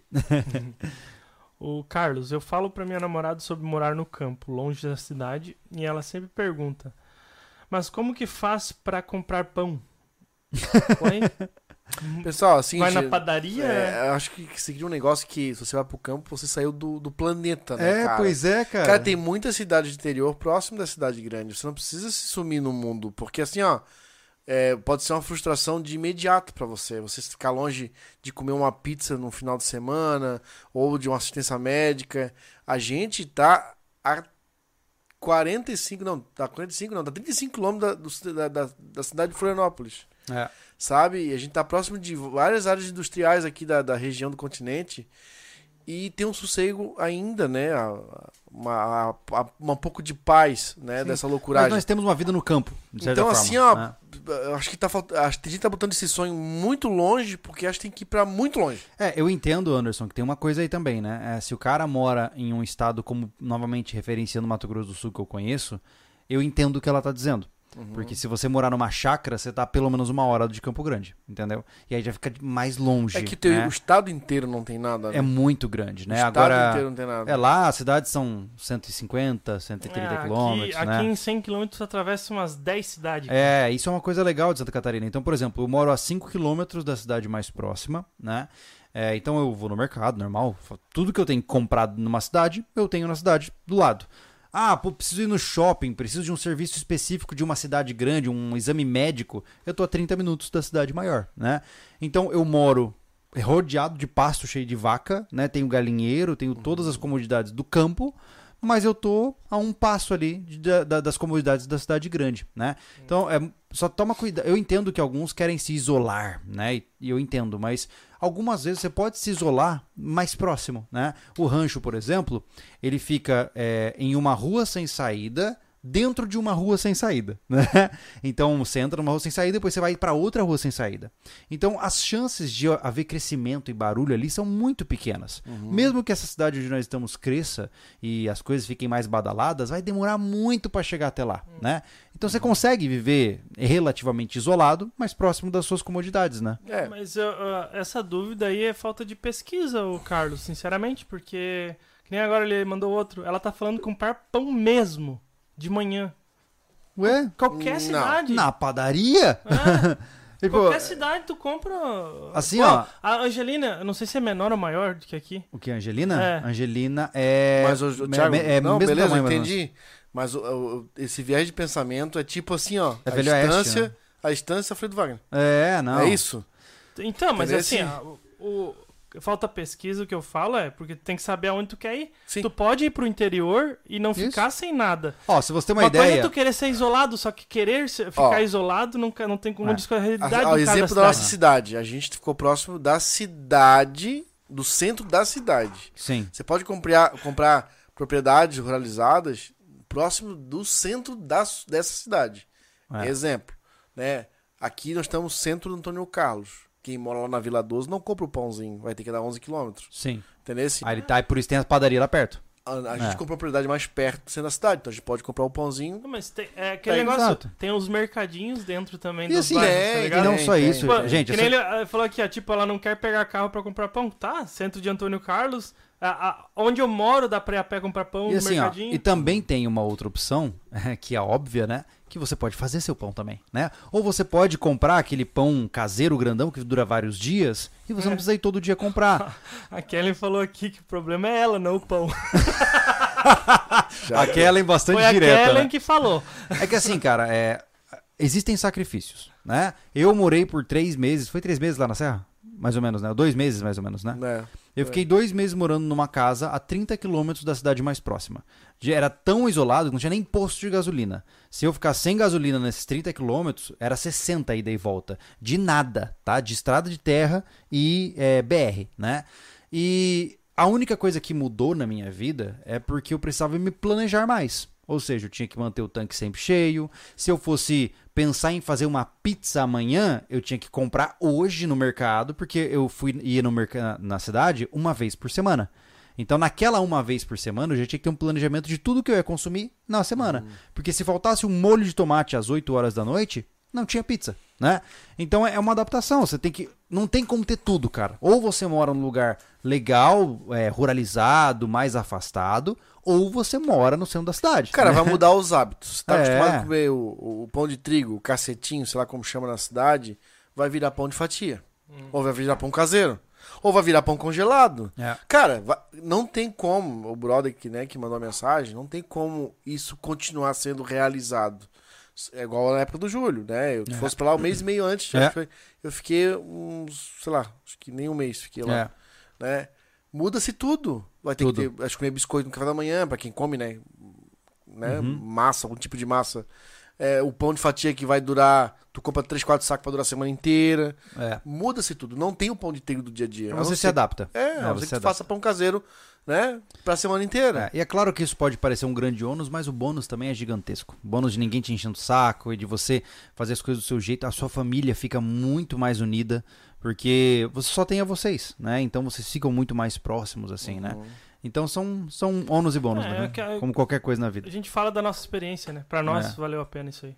É, tem gente Entendeu? que não gosta e Então, nunca vai Põe gostar. isso. né? O principal é isso, ó. Pesquisa o lugar que tu quer, como tu quer e vê, o que, se- vê se se encaixa. Se, se não É. se encaixa, você vai morar na cidade o resto da vida. A gente já falou aqui é, que o nosso objetivo era que Antônio Carlos virasse uma cidade sobrevivencialista, né? Hum. Não, Antônio Carlos não é uma cidade perfeita, ela tem vários desafios, especialmente agora com os crescimentos das cidades em volta, né? Mas é uma cidade, como a gente falou, que você consegue ter um lugar mais retirado próximo das amenidades urbanas, né? Sabe o que você faz? Ao invés de pegar férias e querer passar a, a barriga por 30 dias na, na areia da praia, olhando virado pro sol, aluga por 30 dias uma, uma casinha de Airbnb em algum lugar por 30 dias e viva como morador, não sente, como né? turista, Sim. sabe? É, fazendo um planejamento de compra, ir na padaria, farmácia. É, E aí você vai sentir como é que é a cidade. é verdade. É, frequente o restaurante que tiver, no local, se tiver, e, co- e começa a perguntar para as pessoas como é que é a vida ali, como é que é o colégio. Ó, uma coisa era muito interessante, quando a gente ia ver terreno, eu e o Júlio, a gente sempre perguntava, e a escola? É. E o SUS, o posto funciona? Ah, não, o atendimento é rápido, não sei o quê. Porque são coisas que tu não pode a abrir minha mão. maior dificuldade, minha maior preocupação era colégio e a situação de acidente ofídico, né? Ah, é verdade. É, é. Tipo assim, ó, se eu for picado por uma ah, jararaca aqui nesse terreno, em quanto tempo eu chego no local de atendimento mais rápido, né? Isso pra mim sempre foi muito importante também, sabe? Então, é estratégia. É estratégia do que, que você quer viver na sua vida, do que, que você prioriza na sua vida e encontrar um lugar pra isso, né? É a, mesma, é a mesma lógica de morar na cidade, se for parar pra pensar. É. Se você quer morar perto das baladas, você vai se organizar pra isso. Se quer morar perto eh, de condomínios fechados, você vai se organizar pra isso, né? E pra quem quer viver isolado, é, não tem como se esconder. Né? Não, não, não. Eu só puxei esse gancho porque o Pedro Fontinelli falou assim: Achei o rancho no Maps. Vocês não acham perigoso essa exposição? Isso só prova que quando o cara tem o intento de te querer te procurar, ele vai te achar. Ele vai te achar. O que, É. que, o que acontece? Perigoso é pra quem for lá sem avisar. É verdade. Entendeu? É. É isso. Não tem como a gente se esconder. Não, assim, ó, Você, por exemplo, é, teve um tempo livre, eu não sei porquê, e achou o, o porque rancho assim, no nós nunca falamos que nós íamos morar numa propriedade, sabe? Não, mas não é, só é- isso. é- é neutra do mundo, cara. Não, assim- é que assim, ó, você é assaltado, por exemplo, ou na sua casa, Uhum. ou a própria cidade. O bandido, ele, ele não tem nada o que fazer. Ele, o intento dele é cuidar da tua vida. Entendeu? O intento É. dele é cuidar da tua É vida. que assim. E aí o que acontece? Ele vai te pegar desprevenido, ele vai ver toda a tua rotina pra fazer o negócio. Então, é basicamente isso. Não tem como se proteger de se expor. Eu acho que o ponto é assim, ó. A sua, o seu esconderijo é diretamente proporcional a quem tá te procurando. Se quem tá te procurando é um, um cara aleatório, talvez ele não te ache. Mas se for uma quadrilha especializada, ele te acha. É. Entendeu? Então eu acho que, claro que você não tem por que se expor, né? Não tem por que, mas no nosso caso, beleza, você sabe onde é o rancho. Não entre lá sem falar conosco, sem pedir pra gente. Porque as leis que operam no Brasil não operam naquele nosso pequeno santuário. Cara, assim, ó, a gente nunca falou que ia morar num lugar isolado. A gente já falou que é o, é o, é o a melhor caminho, mas você pode. Porque nós somos público, é uma opção nossa. Ó, É continuar público. Só pra avisar, ó, ela tava preocupada com o pão, né? Ah, onde é que eu vou comprar pão? Ó, É. chegou aqui o nosso lanche de frango frito. Ó, direto de um food park. Top pra caramba. e a gente tá na chácara. Então não é interior aí. Olha só, coisa linda. Enfim, só pra. Trouxe refri? Não, eu acho que sim. Cara, tem muita coisa aqui. Não sei. Acho que aqui não tá refri, eu pego lá depois. É verdade, a minha esposa maravilhosa foi quem trouxe a refeição. Muito obrigado, Letícia. esposa maravilhosa. Coisa boa. Letícia, Olha tamo aí. junto. Letícia é a Agora, melhor agora eu esposa não do Júlio do Agora eu não falo mais. Né? É- é a melhor esposa do Júlio que tem. Você nunca comeu isso aí? É o frango coreano, cara. Maravilhoso, cara. Ah, não tem osso? É só enfiar na boca senão É, só come longe do microfone, por favor. Dá agonia. Ah, São três coisas diferentes? Eu não sei, eu só tô tirando coisas da sacola. Pronto. Aí. Mas, ô, ô, ô, Pedro, só pra finalizar o nosso papo e não parecer que a gente tá sendo só é, agressivo, saiba que. Eu- saiba que eu sou agressivo. Não, não é, não é isso. É, é que algumas vezes as pessoas fazem isso sem, sem má intenção. Ele tá curioso. Só que não é de bom tom, entende? É, eu entendo que a sua curiosidade, de pesquisar onde a gente tá e tal, é legal. É, tá tudo bem, né? Mas assim, não é de bom tom você chegar pra uma pessoa e falar, ah, eu sei onde você mora. É um pouco estranho, né? e como eu disse, do fundo do coração, eu adoro o trabalho que a gente tem aqui. Né? A gente já teve uma polêmica absurda. Aquela... Você lembra aquela vez, mano? Que a gente já falou aqui em podcast, não vou me é, ater muito. Apareceu um cara aqui na frente do portão da chácara é, para falar comigo. E a gente não pôde atendê-lo, né? E aí eu fiz uma postagem falando sobre, cara, eu não. é, assim, ó, gente, eu, eu adoro que vocês gostem do meu trabalho, eu adoro que vocês curtam o que a gente faça, mas assim, não venha na minha casa, né? São coisas diferentes. Gostar do que a gente faz no YouTube e aparecer na minha casa não faz sentido nenhum. E aí, pela minha surpresa, teve um. Que que, é isso? Que é o jeito que o cara. Que, que É sacrilégio. a única maneira que eu sei usar. Que Você não consegue sacrilégio. usar? É, então, assim, e aí, pra minha surpresa, depois que eu fiz esse, esse comentário, um monte de gente achou ruim. Um monte de gente achou que eu fui super arrogante porque eu tinha que receber pessoas na minha casa. Não, não, não, não. Aí sabe quando você fica assim, o que, que aconteceu? Sabe? Assim como um ator do, de Hollywood, um ator global, eles não têm é, o dever de parar e ser simpático com você. Quando Não. ele não quer ser simpático com você. É a liberdade dele. Falamos isso no começo do podcast. Cara, a gente já se expõe tanto. O cara querer achar que pode chegar no portão, bater palma. Ô, achei tua casa. Tipo, puf. Nem parente vezes tu quer receber do nada, pô. É estranho, né? Então o cara não, não tem. Eu, é- é- eu fico louco quando o cara não consegue entender isso. Tá ligado? Uhum. Porque é uma invasão de privacidade absurda, cara. É que algumas vezes as pessoas Absurda. confundem as coisas. Sabe? né? É uma questão de segurança. Eu não. é, Por mais que vocês não conhecem, a gente não conhece você. Uhum. A gente não tem como tirar nenhuma medida de Nenhuma. avaliação se tu. Às vezes olhando pra pessoa tu não consegue se sabe mal ou não é, pô. Imagina É. sem saber. É isso, você pode ser a melhor pessoa do mundo, mas eu não te conheço mesmo, né? E é, é sempre um risco, né? Seria, na verdade, totalmente ante tudo que eu falo, receber as pessoas como se elas fossem todas maravilhosas, né? Tá difícil, Thiago. Não vai dar. Eventualmente você consegue, cara. Ó, deixa eu te mostrar. Você pega o hashi assim, ó. Ó, faz isso aqui. Ó. Coloca aqui. Assim. Aprendizado Fica ao vivo. pressionando, ó, pressionado. Agora o outro, ó, você só apoia aqui, ó, e é esse formato pinça aqui, ó. Entendeu? Ó, só faz uma pincinha com o polegar e com o indicador, ó. Ah, o de baixo é fixo, só o é. de cima é o móvel. É isso aí, vamos ver se ele vai conseguir. Olha lá, muita atenção. Como é que vocês pegam rápido, cara? ah, cara, mas é, são anos de Ah, ga- Ah, ah, são anos gastando Ah, é. dinheiro com. Gastando dinheiro que eu não poderia com sushi, sabe? ai, ai, que mais nós temos de conversa aí, Thiago? Manda pra gente, porque senão a gente só vai ficar comendo e vai virar um podcast mukbang. Wilson Freitas, é, estou ouvindo vocês e fabricando porta de retrato, um porta-retrato de madeira reciclada. Depois mando foto no grupo dos apoiadores. Abraço. Olha aí, legal. Legal. Baita. Dorel Honorato, boa noite, rapa- rapazes, marcando presença sempre. Abraços. Valeu, Dorel. Ô, Ai. Pera aí, deixa eu arrumar aqui a, a parada. Ô, Dorel, Aqui. você tem um irmão? Será que você tem um irmão que é o Tem. irmão do Dorel? É, tem. Sério? Tem o, o Fábio Honorato, não é? Ah, é? É o Pô, mesmo, Dorel, será? que massa. Então você tem um irmão do Dorel. Não- eu não sei. Só sei que tem dois nomes, assim. Cara, que demais. Acho que no grupo dos apoiadores do Júlio Lobo. se não Ah, é? Eu, eu acho. Hum. O João, João Eduardo, falando em cidade pequena, o que nos impede hoje é o acesso à saúde mais limitado. O que acham disso? Tenho um filho pequeno.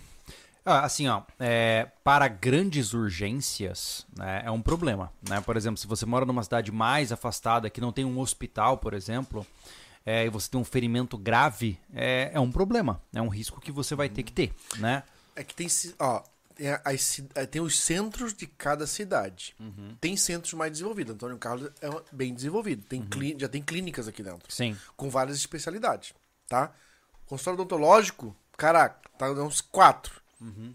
História de psicologia, tem o segundo agora, do Júlio. né? Fora o que tem uma clínica lá. Mas assim, ó, tipo, São Pedro eu não conheço.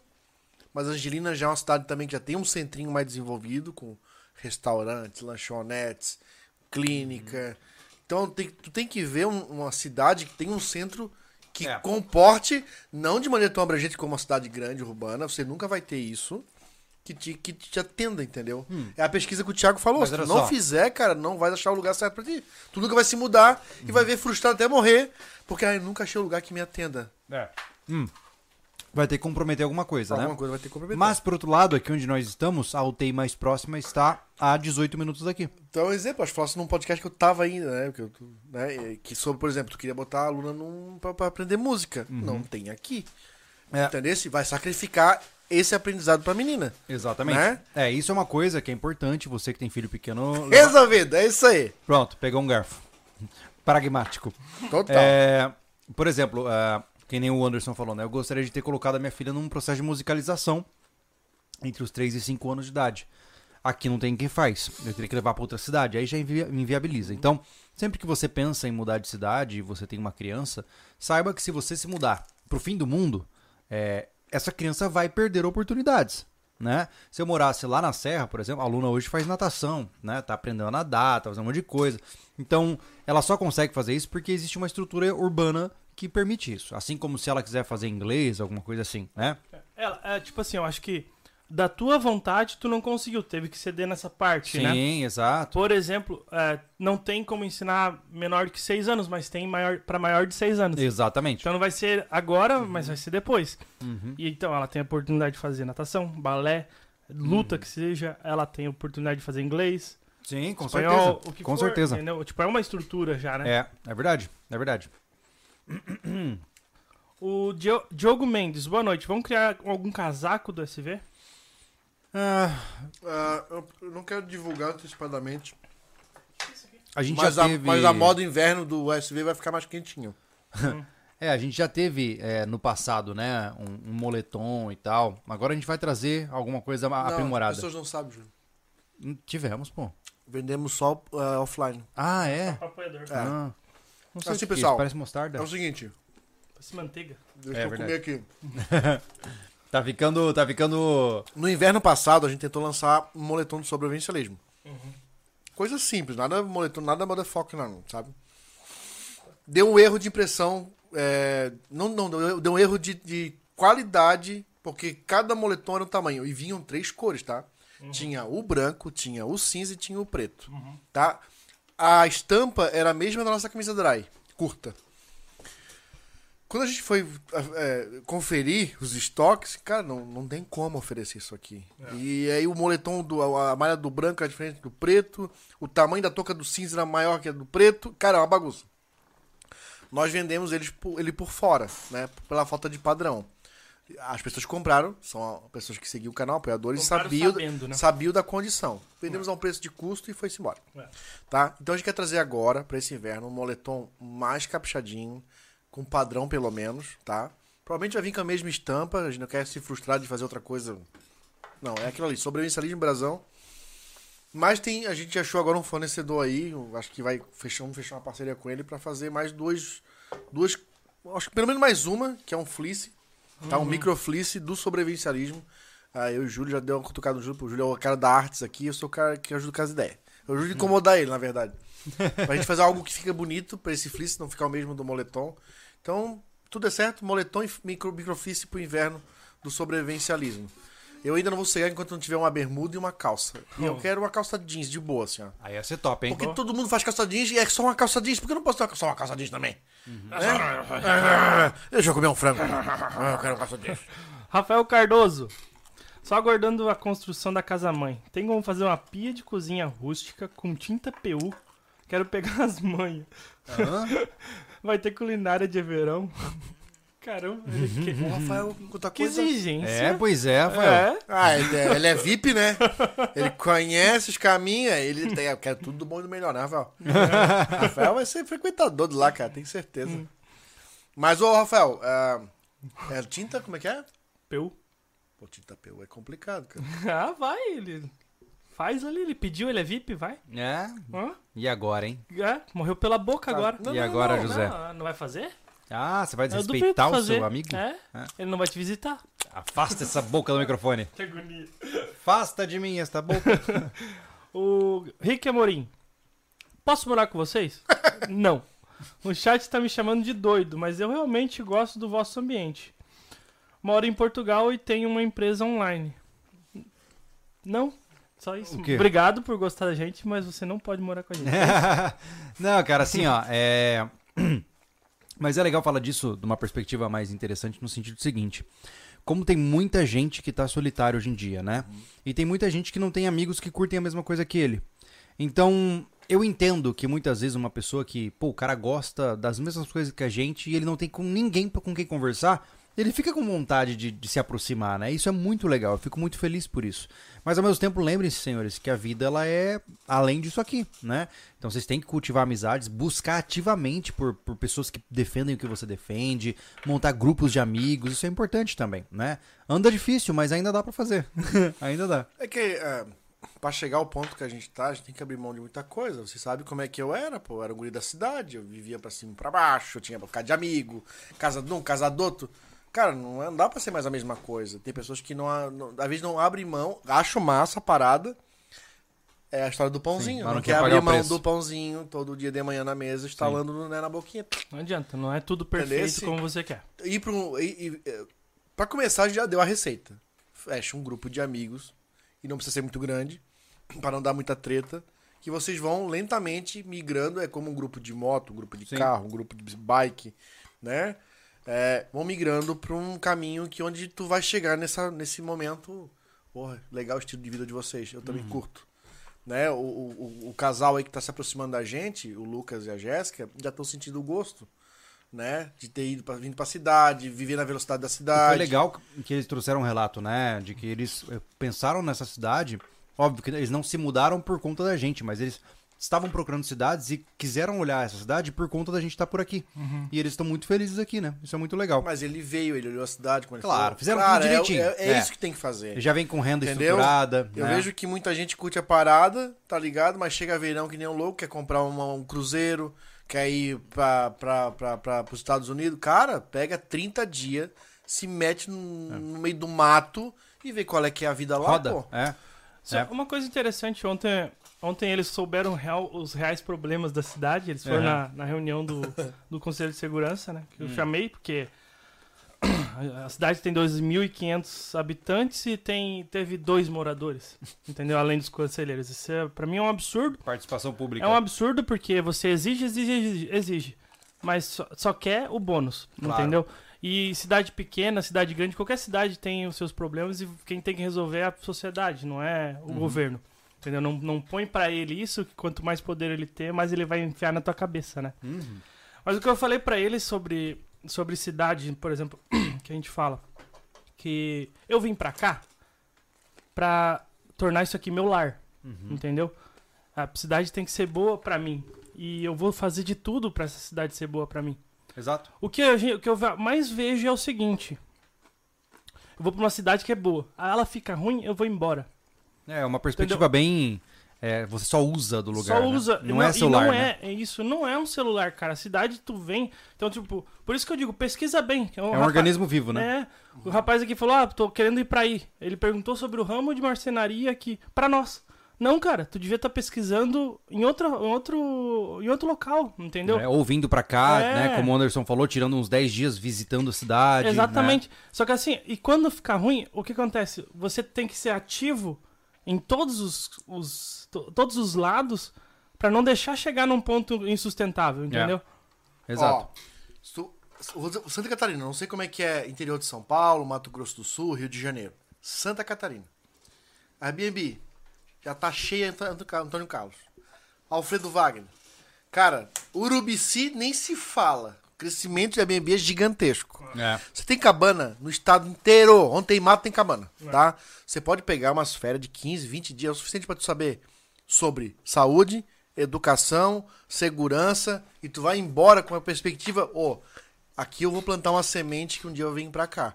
Tu pode ver sobre trabalho, o que, que falta na cidade. Com esse tempo, opa, se eu botar uma fábrica de, mar- de marcenaria aqui, pô, vou vender uns móveis legal, entendeu? Porque só tem um só e ele não é muito bom, já Exato. pesquisando. Tu tem que entrar no teu ramo e perguntar, cara, se tu faz móveis, tem fábrica na cidade? Tem. Como é que é a demanda dele? Ou vai na fábrica, vai como, vai como um cliente, pô. É. Faz um orçamento, pega os Clássico- preços, clássico pergunta o prazo. oculto. Claro, não é, não é errado isso. Não, Não, é é, errado. não é errado. Porque tu pode. De repente tu faz, mas tu quer encomendar pra ti, tu não quer fabricar pra si mesmo, sei lá. Né?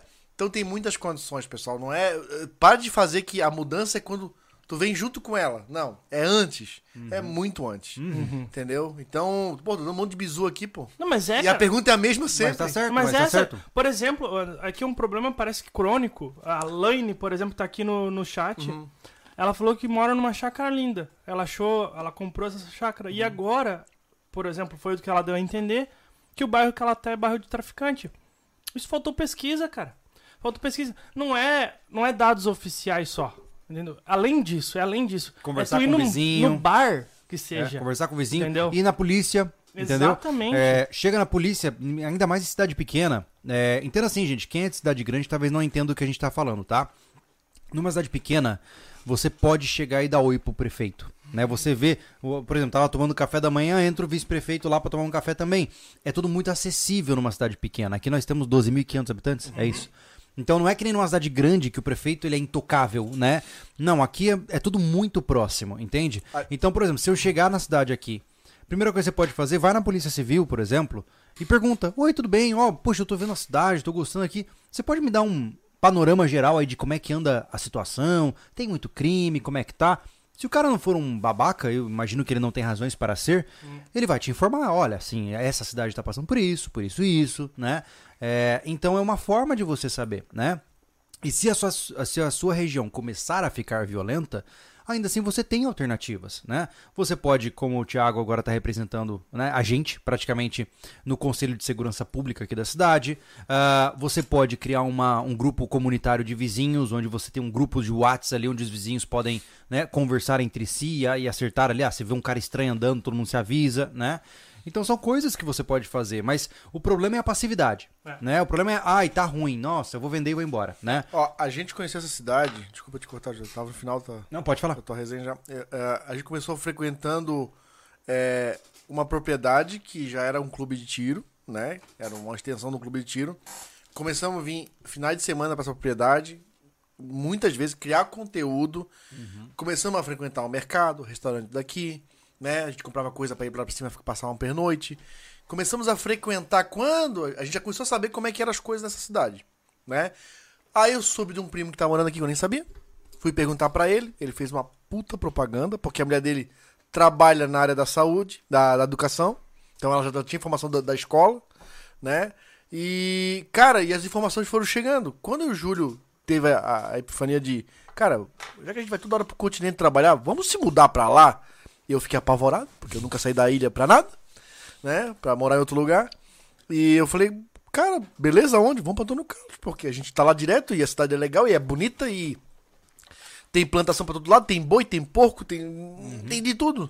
Falei, beleza, vamos lá então. E aí a gente veio parar aqui. Então não foi uma coisa que foi aleatória. A gente tava andando pra essa cidade já fazia algum, alguns. Algum, mais de ano? Mais de ano? Já. É, de um ano? um ano que a gente tava rodando pela cidade. Fizemos a primeira ODR, nós nem morava aqui. A primeira e a segunda, É. nós não morávamos aqui, tá? A primeira e a segunda ODR a gente morava em Florianópolis ainda, É verdade. tá? Pra tu ver, como a gente veio tanto pra essa cidade. É. Né? A gente consumiu dela antes de vir pra É cá. que assim, cara, você vai mudar de uma cidade, você tá falando de investimento pesado, pô, né? Imagina você vender uma casa sua, ou enfim, ter que sair do seu trabalho. São apostas de muito risco pra você fazer assim de repente, né? É. Então, enfim, é só isso que É, eu digo, né? Se só- você não pode sair agora, entra no Street View. É. Entra lá e começa a rodar pela cidade, cara. No Google ali, no Google Maps. Entra lá, vai olhando o que, que tem, o que, que não tem. É o primeiro passo, né? Pra começar o jogo, né? E um aviso ao sobrevivencialista que mora em Antônio Carlos, é, que se diz sobrevivencialista e não tá em lugar nenhum sobre nada e não tá sabendo de nada sobre essa cidade. Eu tô te vendo. Eu tô vendo que tu não tá lá. Ai, ai, tem muitos, tem É. muitos. Vem se falar de sobrevivencialista só porque gosta do canal. Não. Aqui. Diga-nos. Cadê? Cadê? Cadê? cadê? Caramba, tem bastante? Comeu muito, não, tá esperando Não, pesado. tô, tô, tô Mo- satisfeito. ó, o Tá gostoso? Murilo Henrique mora em uma chácara no interior de Santa Catarina. Na minha experiência, a vida continuou a mesma. A única coisa que muda é o planejamento. Vocês pensam em já iniciar a criação de peixes no açude? Então, não mudamos, é. é, a gente vai inicialmente começar com Tá a. apanhando, Júlio? É que eu tô com a esquerda. Ah, É, eu tô treinando com a esquerda aqui. Ó, ó. Hum. Nós vamos começar no campo, né, Anderson? Com a ideia da geomembrana, né? Por enquanto, é até uma resistência minha ao Júlio. O Júlio sempre, né? é, é, tua vida foi isso lá, né? Uhum. Açude de peixe, açude de peixe. E eu falei, cara, se eu vou encher esse tanque de peixe, tipo, tanque pra botar peixe, não é 3, Uhum. 4 de lá, pra encher aquele troço de peixe. Falei, vai, vai, vai sujar pra cacete, vai criar um lodo da porra no fundo. E a gente fez um trapiche pra pular. E eu querendo convencer os caras, achando o açude que estourou mais embaixo, vamos botar aquilo pra criar peixe. Enfim, com a ideia da, da fazendinha SV, a gente vai botar uma. Vai fazer um tanque de geomembrana, tá? Grande, pra botar lá um. A ideia são 5 mil litros, né? Isso, É. mesmo assim, o açude vai, vai ter lodo e peixe. Vai. Vai ter que ter carpa capim, senão vai É, tomar fumaça. a gente não quer ter- botar uma criação de peixe, quer botar peixe pra É, Ah, bota. pra, pra manutenção do local, né? O tamanho daquele açude, cara, você botar 200 cabeças de, de peixe ali, nem vai fazer diferença. Com 4, Nada. 4 mil no açude menor Pois que é. aquele tu não pega. É, não pega. É mesmo? Nem- você nem encosta no peixe. Enfim, né? Não vai deixar de ter peixe, mas não vai ter. Vai ter até o gargalo de peixe. não. Mas Tá a ideia ligado? principal é que ali na, na- no campo a gente vai fazer esse tanque de geomembrana e a ideia é que ele tenha um, sistema de água aberto, né? Ou seja, a água vai vir da captação, entra no tanque, e o excedente sai, vai para um decantador, passa por um filtro e volta para a natureza. Então é só um, um circuito aberto. Isso por quê? Porque não faria sentido a gente colocar bomba, colocar aerador, colocar um monte de coisas em um sistema que a gente já tem de graça, né? É, você só usa bombas e aeradores quando você precisa de um sistema fechado. Então eu tô bem tranquilo com isso porque eu acho que vai ser bem legal, vai, vai dar pouquíssimo trabalho, não vai ter problema com queda de energia, sabe? Então É, esse foi um grande. Um grande. é, Ah, mas a problema. grande decisão foi o problema da energia. Acabei de pensar que a gente vai ter um problema que não vai, provavelmente a gente não vai poder fazer tilápia. Temperatura da água. É, talvez a gente possa experimentar a ideia de criação de carpa ou alguma coisa mais resistente ao frio, viu? Porque se aqui com o circuito fechado no inverno a água já ficava perigosamente gelada, Então a gente vai ter que criar um sistema de aquecimento de água. Mas peraí, a- a água sei, cara. natural, hum, acho que não quer dizer não. Tem um bocado de tilápia criada em, em É? açude. é porque não sei, não sei. Que é o sistema É assim, Júlio, ó. É. Aquele sistema é renovável, né? É. Nós tivemos um problema. Hum. Foi uma previsão de um frio fora da curva. Elas não iriam morrer. É. Num inverno normal. Elas param de crescer. A não ser que haja. Quando na serra, lembra? Foi um terreno que deu uma geada e morreu todos os peixes? Aí sim. Porque a gente não pode ter que ter um. sistema- Não ter geada um. aqui. É. Aí morreu todos os peixes. É. Entendeu? É, é que a gente, no inverno passado, teve uma previsão de um fio, tipo, absurdo, tá ligado? É. Tipo, que ia congelar tudo. A gente ficou apavorado, se vai matar a abelha. Queria aquecer a abelha, aquecer peixe, aquecer o gato. A gente tacou fogo nas abelhas. Não, Pronto. Nossa, né? Então é isso, mas então tá sanado, não tem perigo. Esse é bom. Anderson, Pimentado, cara. isso aí? É pimenta? Ô, louco! Gostei. Ó, Anderson, faz uma cozinha rústica desse frango. Hum. Tu sabe fazer isso aí? Tem que acho, procurar a receita. Ô, esse aqui é bom demais, cara. Esse é barbecue. Esse é tipo Mas, aquele molho da carne mas que é fez. bem, bem apimentado, ó. Tu suando? Ah, é? Aham. Ah, se você comer isso aqui, você passa mal então? Ah, sim. Prova aí, cara. Mal não passo, né? Pra- Eu pra- suo pra- mais, né? Prova aí. O que, só que a gente foi comer que era apimentado, que vocês não paravam de suar? O No- que, que era? O No Outback. Outback. Outback eu peço o mínimo e fico que, que era aquilo? jogando eu tô- água. Era tô costelinha, né? só. Era costelinha? É, acho que era costelinha. Nossa, o Thiago Prova, tava assim, ó, Prova, parecia, prova, que, prova. parecia que ele tava no, no Ah, sol. Não, não, não. Não, não, não. Não, não. Mergulha. Tá, deixa eu... Aí. E, e se Dá pra cá. a, Dá a pra cá. Ah, você não é alérgico. Puta, mergulhei. O louco, ele já vai no modo all-in já, ó. Eu achei bem, bem pimentadinho. Só se for depois. Sério? Não sentiu? Não, tá queimando, mas eu, eu vou suar do mesmo jeito, né? Entendi. Tem doce junto, né? Tem. É, tem um é, doce. um agridoce mais ou menos, não. Tá, e aí, Eu continuamos, vamos lá. Mas sim, vai ter peixe, pronto. Resumindo, lá não, lá da, o, o- Ah. mas tu sabe Ah, do frango? fazer o frango assim? Seria legal, cara? Esse, o frango barbecue que eu fiz, as coxinhas, era essa receita aqui, Ah, é? praticamente. É. Ele só botou mais semente junto aqui, ó. Hum. Mas o, esse, esse, esse, esse outro sequinho aqui eu não sei o que, que é. Milanesa? Não, É. Seria É milanesa? uma milanesa. Uhum. Tipo É? milanesa. É, Ah, então é comum, né? Não tem mistério, né? Ah. É. Não tem. Machine. É, boa noite, parabéns pelo vídeo sobre The Last of Us. Joguei muito esse jogo no PlayStation 3 e 4 até o campeonato online que tinha em 2017. Melhor mod, da, Uau. mod história. Legal. Que legal, Massa. cara. João Lopes, depois de seis anos morando em cidade grande, voltei pro meu. Vou ter que tirar isso aqui. Calor. Depois de seis anos morando em cidade grande, voltei pro meu sítio. E daqui não saio mais. Já estou pondo tudo em ordem. Atualmente consigo Mel. armazenar quase Mel. 58 mil litros d'água potável e pretendo furar um poço. Caramba, 58 mil. Boa. Caramba, Legal. não tá brincando em serviço, hein, bicho? É. Legal. Pessoal, lá, na, lá no, no- no- no rancho, a gente tem um açude desativado, tá? Ele estourou. A gente nunca mostrou, né? Não mostrou, mas a gente quer mostrar quando a gente roçar lá. Ah, sim, ele tá tomado por mato, né? Ele é a metade. Ele é a metade, um pouco mais da metade do, do açude que a gente já tem lá. Esse, esse é um açude que a gente quer, quer ativar e deixar ele tupido de peixe lá, tá? Tô brilhando? O cara tá. Módulo isso é- destilação. Normal, qualquer tipo. Tipo, Caramba. ela não, não é tão. não queima. Essa- Uhum. Só que Deu. a reação. Deu é só total. o André Novelli. Lute pelo seu local para não criar espaço para o mau uso. Não queira apenas colher, plante também. Ó, É que isso tá aí, filosofando, André, É, hoje. viu? Cara, Legal, pô. André, André Mas o- é o- isso, é, é que nem a- Vai ser vizinho. de certa forma, ah, por exemplo, quando você abre um negócio numa cidade, você está ajudando essa comunidade, né? É, por exemplo, pô, tô abrindo minha clínica. É, eu precisaria abrir uma clínica física aqui? Não, não precisaria, mas eu acho importante não só para mim, como também para poder ajudar a cidade. É legal isso, né? Então, a gente tem que olhar para a cidade como um organismo vivo. É. Se a gente não cuidar, ela apodrece e morre. né? Total, total. É. Inclusive, seria o, o André vindo pra cidade, seria a solução do problema da namorada do Carlos. Ah, é Criou uma rede, hein? Caraca, Criou uma Olha rede. só. É Então verdade. o Carlos torce pro André vir pro Antônio Carlos e vem depois. Isso, exatamente. André, eu precisava de um lugar pra tomar um café massa, cara. Quando É. você vier, já considere isso, tá? É, ele é de fracote, ele tá demorando demais. Ah, É. tá explicado. Só porque vai ter mais um filho agora. É, Ah. nada a ver. Um Thiago, vai ser dia 16 agora. Ah. Rick Amorim. Ok, gente, aprecio muito o vosso trabalho. Continuem. Valeu. Valeu, Rick. Obrigado, cara. Eu eu tenho percebido que nós temos uma boa quantidade, inclusive aos amigos. Agora, pelo horário, a gente não vai ter muitos. Mas quem aí é da, das Europa? Quem aí é de Portugal?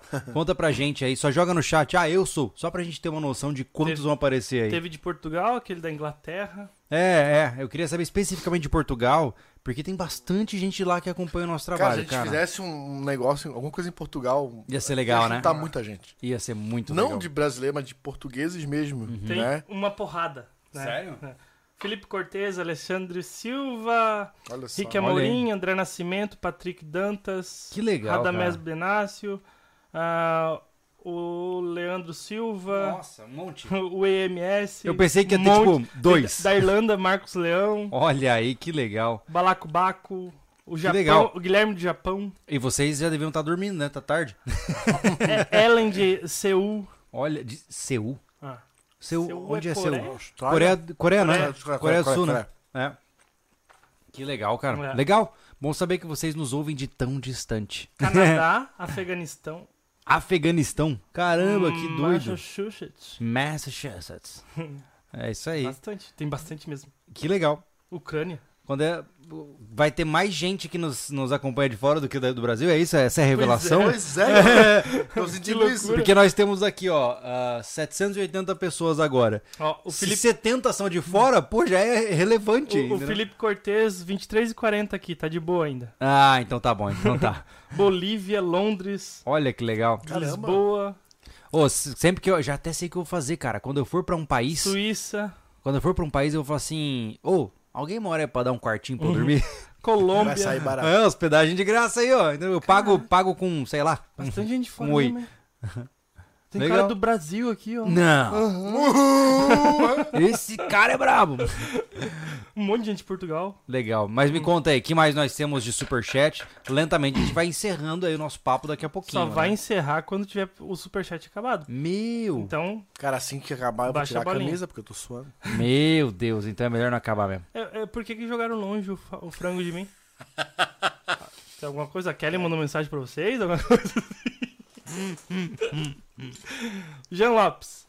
A cidade mais próxima fica a 10,5 quilômetros. Tem 20 mil habitantes.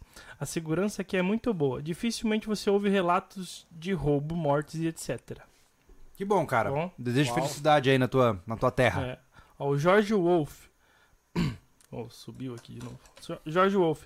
Tem um tipo de feijão. Peguei uma semente na, uma- na praia uma vez. Plantei duas covas de aproximadamente 300 gramas. Imagina uma quadra. Queria, queria enviar uma porção pra vocês, porém não sei o tipo.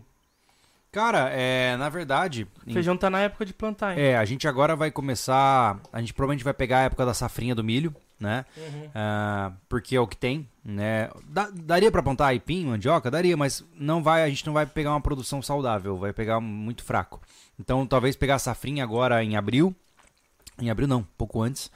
E, e aí, como a gente vai plantar milho, a gente vai fazer o consórcio milpa, provavelmente, né? Então vai ser legal, a gente quer botar o feijão junto com o milho, né? A gente só não vai colocar abóbora, porque nosso interesse agora não é cobrir o solo por conta do, né, do, do calor, jararacas, etc. Né? Então vai ser milho e feijão, provavelmente. Então vai ser legal, porque se você quiser de fato nos enviar é, os feijões de corda, feijão guandu, aqueles feijões que são. é, que vão subindo, né? Não aquele que dá uma plantinha, né? Aquele é bom. É. O quê? O que dá uma plantinha? Então, mas ele não serve pro milpa, porque o Hum. feijão de corda é aquele que vai subindo no milho, né? Mas vamos plantar esse outro. Claro, claro. Ó, o- a gente tem um estoque de sementes aqui de plantas nativas e também é, plantas é, frutíferas e, enfim, comestíveis em geral, né? É, e eu quero ampliar esse estoque, eu quero ter muitas e muitas sementes, né? Porque a gente vai escolhendo de acordo com a época que a gente planta, como planta. Então, se você tiver interesse de me enviar, pô, legal demais, cara. Eu agradeço, tá? O endereço da loja, se, É se você quiser mandar. Diogo Mendes, eu sou de Portugal e estava pensando em ir morar aí no Brasil daqui em busca de uma vida vida melhor. Só tenho receio em relação a arrumar emprego. É, É, eu sei que a Europa não é lá dos melhores lugares no momento atual, mas o Brasil é, tem lá os seus desafios, né, amigo? Tem que tomar muito cuidado, tá? é aquele negócio, os melhores, uma coisa importante saber. Melhores é, políticos, ó, cenários políticos são, são complicados, né? Uhum. Mas, pô, tem muita gente. O meu irmão tá lá e tá bem pra caramba, Uhum. entendeu? É, o dia a dia de lá tá, tá tranquilo, Uhum. entendeu? Certo. É, no Brasil você tem muitas inseguranças no momento atual. Eu se, eu, se fosse você, esperaria pelo menos um ano. pelo menos. Pra ver o que é que vai acontecer do nosso país, que ele tá num momento de transição meio estranho, né? Então vamos ver o que vai acontecer. O Diogo Ribeiro nos deu 100 reais de superchat. Muito Caramba, obrigado. Diogo. Não falou nada. Muito Peraí. obrigado. Diogo, Diogo Ribeiro. Diogo, eu posso estar equivocado, mas você é o cara que mandou a cafeteira, não é?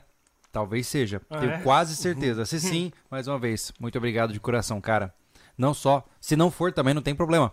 É muito obrigado pelo superchat, tá? Obrigado. Ajuda bastante a nossa iniciativa. Com certeza. Murilo Henrique, as tilápias suportam bem a questão de temperatura. A única coisa que precisa é que seja um tanque fundo. Hum, tá. Dependendo da espécie de carpa, ela come as laterais do tanque. Carpa Ah, húngara, olha aí.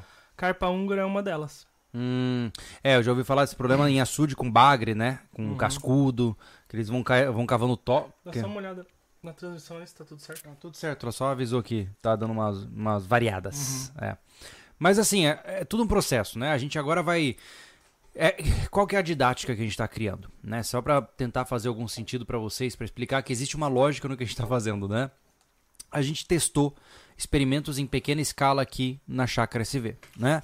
Testamos ali três pezinhos de batata, testamos ali né, o feijão, testamos algumas coisas, tudo de maneira muito pequena para entender o que a gente gosta e o que funciona para nossa realidade. Agora, na mini fazenda ali do, do sobrevivencialismo, que a gente vai fazer no campo ali do rancho, a gente vai ampliar essa escala de uma maneira um pouco maior, de fato, para começar a trazer retorno. E aí a gente vai aprender mais. E com o que a gente aprender naquele laboratório já de tamanho maior, a gente vai aplicar para o resto da propriedade. né? Então é um processo transicional, percebe? A gente começa no simples, aumenta a escala, consolida e depois a gente consolida na propriedade de É, maneira hoje, geral. né? pra- por conta de o o rancho não ser um lugar totalmente estruturado, a gente vai concentrar tudo na área do campo. Vai ser mais fácil da gente lidar. É mais A gente chega num né? lugar e consegue olhar tudo de um ponto só. Quando a gente estruturar, como a gente falou, a gente vai espalhar, setorizar mais mais para cima, mais para as áreas de residência, né? Uhum. Pra não precisar descer até o início do lugar para poder fazer a manutenção de alguma coisa ou colher alguma coisa. Uhum. Então essa é a, é a métrica que a gente tá é, prevendo aí pro futuro. Mas vai ser muito legal, cara, porque ali nós temos mil metros quadrados, dá pra botar muita Uhum. coisa. E agora a gente vai conseguir colher quilos, né? Que a gente pretende, né? Tipo, quilos de batata, quilos É de como eu milho, falei. quilos de Hum. feijão. Temos que botar na lista, tá? Vamos pegar uma balança daquelas de feira, sabe? Uhum. Suspensa. Qualquer coisa que a gente tirar desse terreno, pesa antes de levar embora. Porque eu quero saber no final de um ano Não, quantos quilos lembra a que eu gente te produziu, falei? sabe? A gente vai criar uma, uma, um- uma ata. Uhum. Dia que plantou, lua que era. Isso, Entendesse? isso, isso. Tudo certinho. Quantos quilos de semente a gente plantou. Uhum. Pra gente poder. Aí quando colher, que dia que era, que lua que Sim. era, quantos quilos colheu, Sim. né? De quantos por cento, né? A gente tem que criar uma porcentagem. E isso vai ser muito legal pra passar pra vocês no futuro, pra não cair nessa loucuragem que tem que comprar 5 mil hectares, tourar de roça. Não, Cara, não é assim. não. Até porque você não consegue manter tudo isso. A gente É. tá quebrando cabeça já, né? Uhum. Os rapazes aí com um projeto de, de, de best-seller. Rutsala. Portela. É, É, jeito. pra poder manter as coisas é, é, conservadas, né? É, uma vez que você aprendeu a gerenciar a vida no campo, é muito fácil gerar excedente. Muito fácil. Muito fácil é produzir mais comida do que você come. Muito fácil. No sentido óbvio, né? Depois que você dominou o conhecimento.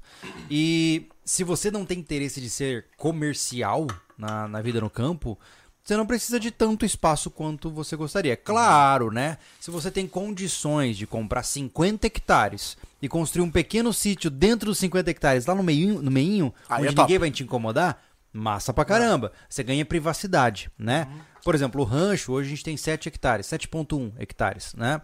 É, eu adoraria que ele fosse 10 hectares e tivesse mais borda de mato, pra poder isolar a gente mais, né? Mas não era o caso. Mas assim, 7 hectares, entre três caras que estão diariamente preocupados com o rancho, a gente não dá conta de manter o baixo- mato baixo. Olha Nem a só. pau. Então você imagine que se você sozinho, cara, um cara sozinho com 5 hectares, ou ele vai ter que viver cuidando da- do terreno, ou o terreno vai ser tomado por mato. Não tem jeito. Né? É, mas o- é, é que é o seguinte, né? É, a gente lá, porque tem. é, como é morro, a gente vê nosso terreno inteiro. É. De baixo. Mas o pessoal que tem propriedade aqui, cara, não roça tudo, por exemplo. Não, nem, Ele nem tem um, precisa. É, ele roça a área útil que ele precisa. Se ele tem roça, se ele tem pastagem pagado, o resto é floresta torando, né? A Karen lembrou bem. Ela até mostrou no vídeo do Mulheres SV a horta da mãe dela. Hum. É pequenininha. E ela produz lá até pra dar pros vizinhos. Coisa pequena, você não precisa de muita, Não, muita não, coisa pra. não. Tu do- dominou, a, que nem o Júlio falou. É habilidade. Dominou, uhum. É habilidade. E aprender a plantar comida demora muito tempo. Uhum. É verdade. O Marcos. Boa noite, pessoal. O Anderson, o que achou da ideia do- de vídeo sobre silenciadores de garrafas PET Tu quer uma resposta que na cara. mandei no Instagram?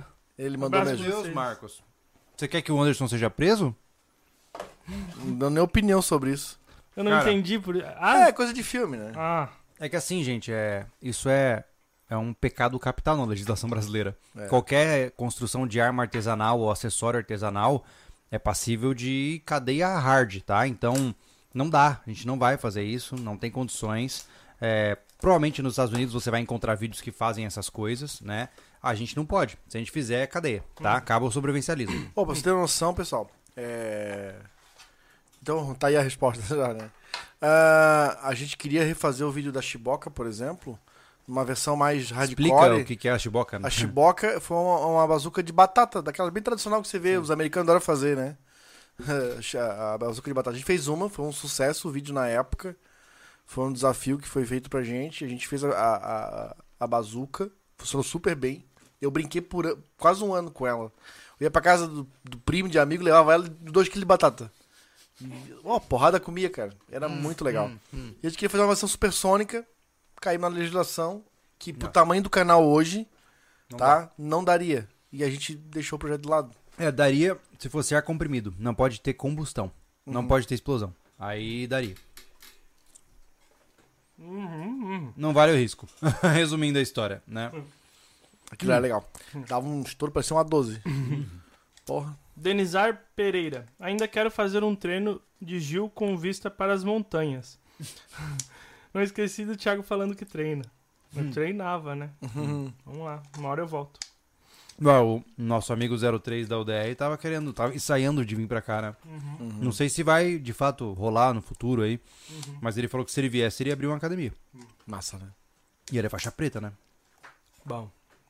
Radamés, Júlio, quando vim pra Inglaterra, a casa está aberta. Boa. Olha. obrigado, cara, obrigado. Ah, o Diogo, ele confirmou que é ele mesmo. Beleza, Diogo. É nóis, cara. É, eu só tô com um problema sério. As cápsulas de café, as, as cápsulas de chocolate quente estão abaixando rapidamente por conta de um- duas ratinhas que vem no- Hum. na clínica. Elas não pagam a consulta? Não pagam a consulta, pega o cho- chocolate e vai embora. Alan Garcia, boa noite. Vocês vão começar a criação de animais depois de se estabe- se estabelecerem no rancho ou Atos consegue algo antes? Então, é, a princípio, né, e a gente tem que definir isso certinho, né, gente, pra fazer direito, né? Sim. Gente- nesse local que é a fazendinha, a gente quer fazer, colocar galinhas, né? E potencialmente coelhos, né? É, talvez até só por teste, codorna, só pra ver como é que funciona e tal. Mas coisas pequenas. E pra manutenção do mato, a gente vai colocar duas cabeças de gado. Vai ser o quê? Um, um, um boizinho, né? Um jovem, né? Um novilho e uma vaca, né, mais velha. É, essa foi a recomendação do nosso consultor lá, Nelore. e, e a ideia, mas essa- esse gado não vai, não vai produzir leite, não é gado para corte, é um vai ficar rodando, comendo grama, né? Essa é a ideia, não tem muito, muito além disso. Claro que se eventualmente o novilho cobrir a, a- crescer e cobrir a vaca e dar alguma coisa ali, legal, é mais um bicho para comer grama, né? Mas nós não temos interesse ainda, né, de abater ou de, de extrair alguma coisa daí, né? O Jorge Wolff disse que é feijão em corda. Ele acha que é. Ah, é, é feijão em corda mesmo, é. Diogo Mendes, só, só vou daqui sete anos, tenho que guardar dinheiro primeiro. Ah, então Bom, pelo tem menos o- vai saber muita coisa que É, aconteceu. até né? lá muita coisa É, pode ser estragado ou melhorado. Uhum. O Marcos Leão, me espelho muito em vocês. Parabéns pelo rancho. Valeu, mano. Valeu. Obrigado, cara. Valeu, Obrigado valeu. pela força. O, o AA perguntou se eu tô lendo o chat ou só o Pix. Eu leio o chat, mas eu dou preferência pro super chat e eu vou partir pro Pix agora. Será que eles Boa. conseguiram entrar uma galera pra fazer a O sorteio, O sorteio de. Na cultural. verdade, No o. o- concurso. como que é? concurso? O concurso de quem tem mais sorte. Isso. é, tem. Tem bastante gente? Tem. então tá bom. Que bom, né? Tem. Que bom. É sério? Tem tanta gente assim? Tem. Eles lembraram de fazer, cara? Achei que tá tudo esquecido do, do recado. E a gente falou da forma mais cachorra possível que o nosso Poxa, sorteio, né? É. Vamos lá. O Guilherme de Souza. O, o Douglas Soares. Não mandaram mensagem. Larissa Vargas, sorteio. o Antônio. Vamos ver, se, vamos ver se o raio cai no mesmo lugar duas vezes. Antônio. Henrique Lucena. Ah, olha Já aí. ganhou aqui, pelo jeito. Wilson Tomás mandou o zap dele aqui. O Thiago Si- Silva Alves não mandou mensagem, mas sei quem é. Wolfgang, esse aí é. Fala, cara. Ah, Wolfgang. Wolfgang 21, aqui vem dog tag. Alô, Biguetes. Vou ver gang. Bruno Nagari, trabalhando e escutando sobre cash. Olha Boa. aí. Só os caras. Muriel Cardoso mandou boa noite, senhores. Buenas. O Sole Anderson Rada- Radetsky Carvalho. Adoro o canal, ansioso para a próxima ODR, apoiando essas lendas. Valeu. Maurício, farei 18 anos em março. Quero fazer a travessia e depois compartilhar minha experiência em vídeo para outros jovens. Dicas? Treina. Treina muito, e não Muito. economize em equipamento, pelo amor de Muito. Deus, tá? Treina muito, não subestima a praia. É risco de vida, Hum. tá? Se for a praia que ele tá falando, né? Ó, a ja- o Giovanni já falou que é dele a tag, tá bom? O Igor, boa noite, senhores. Valeu. Valeu, Igor. O Jair Henrique. Já, cadast... já cadastraram as ar- as suas armas no Sinarm? A, a orientação que a gente recebeu até o momento é aguardar. Porque. mas, apesar, não, não é tretoso esse assunto, né? De boa. Ah, Ah, a recomendação é esperar, porque decreto não tem poder de lei, né? E a lei já está prevista que você tá com tudo certo. Então, se você, se você cadastrar as armas na, na PF, você estará descumprindo a lei. Então, dada a situação, tem que esperar e ver o que acontece. Se de fato vai ter que precisar, se, se você vai cadastrar ou não, se eu vou cadastrar ou não, aí fica de acordo com a estratégia de cada um, né? Felipe Pimentel, do Olha, Olha o homem aí. Generoso. Valeu, Felipe. Pô, valeu, Obrigado, cara, cara. Valeu mesmo. Hum. Jéssica Leme. Também, ó. Põe no nome do Thiago Alves para eu ter mais chance de levar. Abraço. Legal. Daniel Bremer. Mandou aqui, tá concorrendo, mandou o número. Boa. Lucas Roberto. Lucas Ambrust. Tu já sabe quem sou. Tu sabe. Carlos Magno mandou pix. O Jo Clayson não tem Instagram. Contato. Beleza. Bruno Wesley.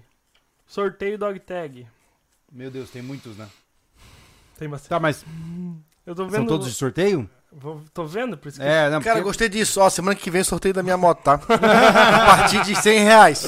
Tá bom? Rifinha, rifinha. Dinheiro pra fazer minha casa. Pô, a gente podia rifar essa teneira, né? Mas eu tô pensando mesmo. Na É? boa, nada, nada muito. Tá ligado? O Oswaldo Tô mandou pegando duas vezes o valor dela. Nada Tô feliz. como 50 mil números de 500 reais. Nada demais. Não, não é isso. Não, não pode passar, não pode passar de 50 pilas. Não fica. Tá, mas... Ó, co- ah. Adriane Samara. Boa noite, rapazes. Comprei um sítio Vidal Ramos. O que acham da região? Ih, olha lá, Thiago. Hum, Pra onde a gente tá indo? A gente vai correr aí. Dia 19, nós estaremos fazendo a corrida de obstáculo da Corrida do Doce, que vai ser dia 19 em Vidal Ramos. A gente vai estar por- pelos seus lados aí. Vamos lá. O Luciano mandou, segundo ele, o Pix Mukirana. mandou 10 centavos. Obrigado, obrigado. O, chama o Matias Tartieri no podcast. Ele tem Eu preciso- muitas histórias, não conheço. Preciso entrar em contato com esse cara. Esse cara é? aí, pelo que eu entendi, eu não conheço o trabalho dele. A única coisa que eu sei é que ele fez grandes travessias, caminhando muito, muito, muito. É. Né, Na época que a gente tava na Praia do Cassino, o pessoal falava assim: ah, é que vocês não viram Matias Tartieri. Eu Quem é esse cara? É, E aí eu nunca fui atrás, assim, mas de repente fazer um contato com ele ia ser legal. ó, o Ivan mandou um Pix pro. oh, Não, Ivan, como é o nome? Samuel, Pix para o Thiago Azolini. Olha aí. O Ivan Araújo mandou pra ajudinha na casa da mãe. É o, é o 14 da, da UDR. Ah, olha É, ele aí. E aí, cara, como é que você tá? Maravilha. É isso aí por enquanto. É isso aí. Aqui, vamos ver aqui. Tá, coisa boa. Lentamente nos aproximando do final da nossa conversa. Afinal, temos. Amanhã a gente vai subir pro rancho de novo, né, cara? De novo. Ralar que nem o diabo. É, dia de fazer, trabalhar na- nas mãos francesas. Trabalhar france... francesando. A la francesa. É. Os mãos francesas. O, Mar... francês. o Mars, ah, Marcos não sabia dessa lei, perdão pela falta de informação. Vocês são demais, o conteúdo de vocês ajudam demais. Vocês não fazem ideia, mudou minha vida. Legal, cara. Massa, não, não, legal, é- cara. Eu, eu espero que você não tenha ouvido como bronca, não, tá?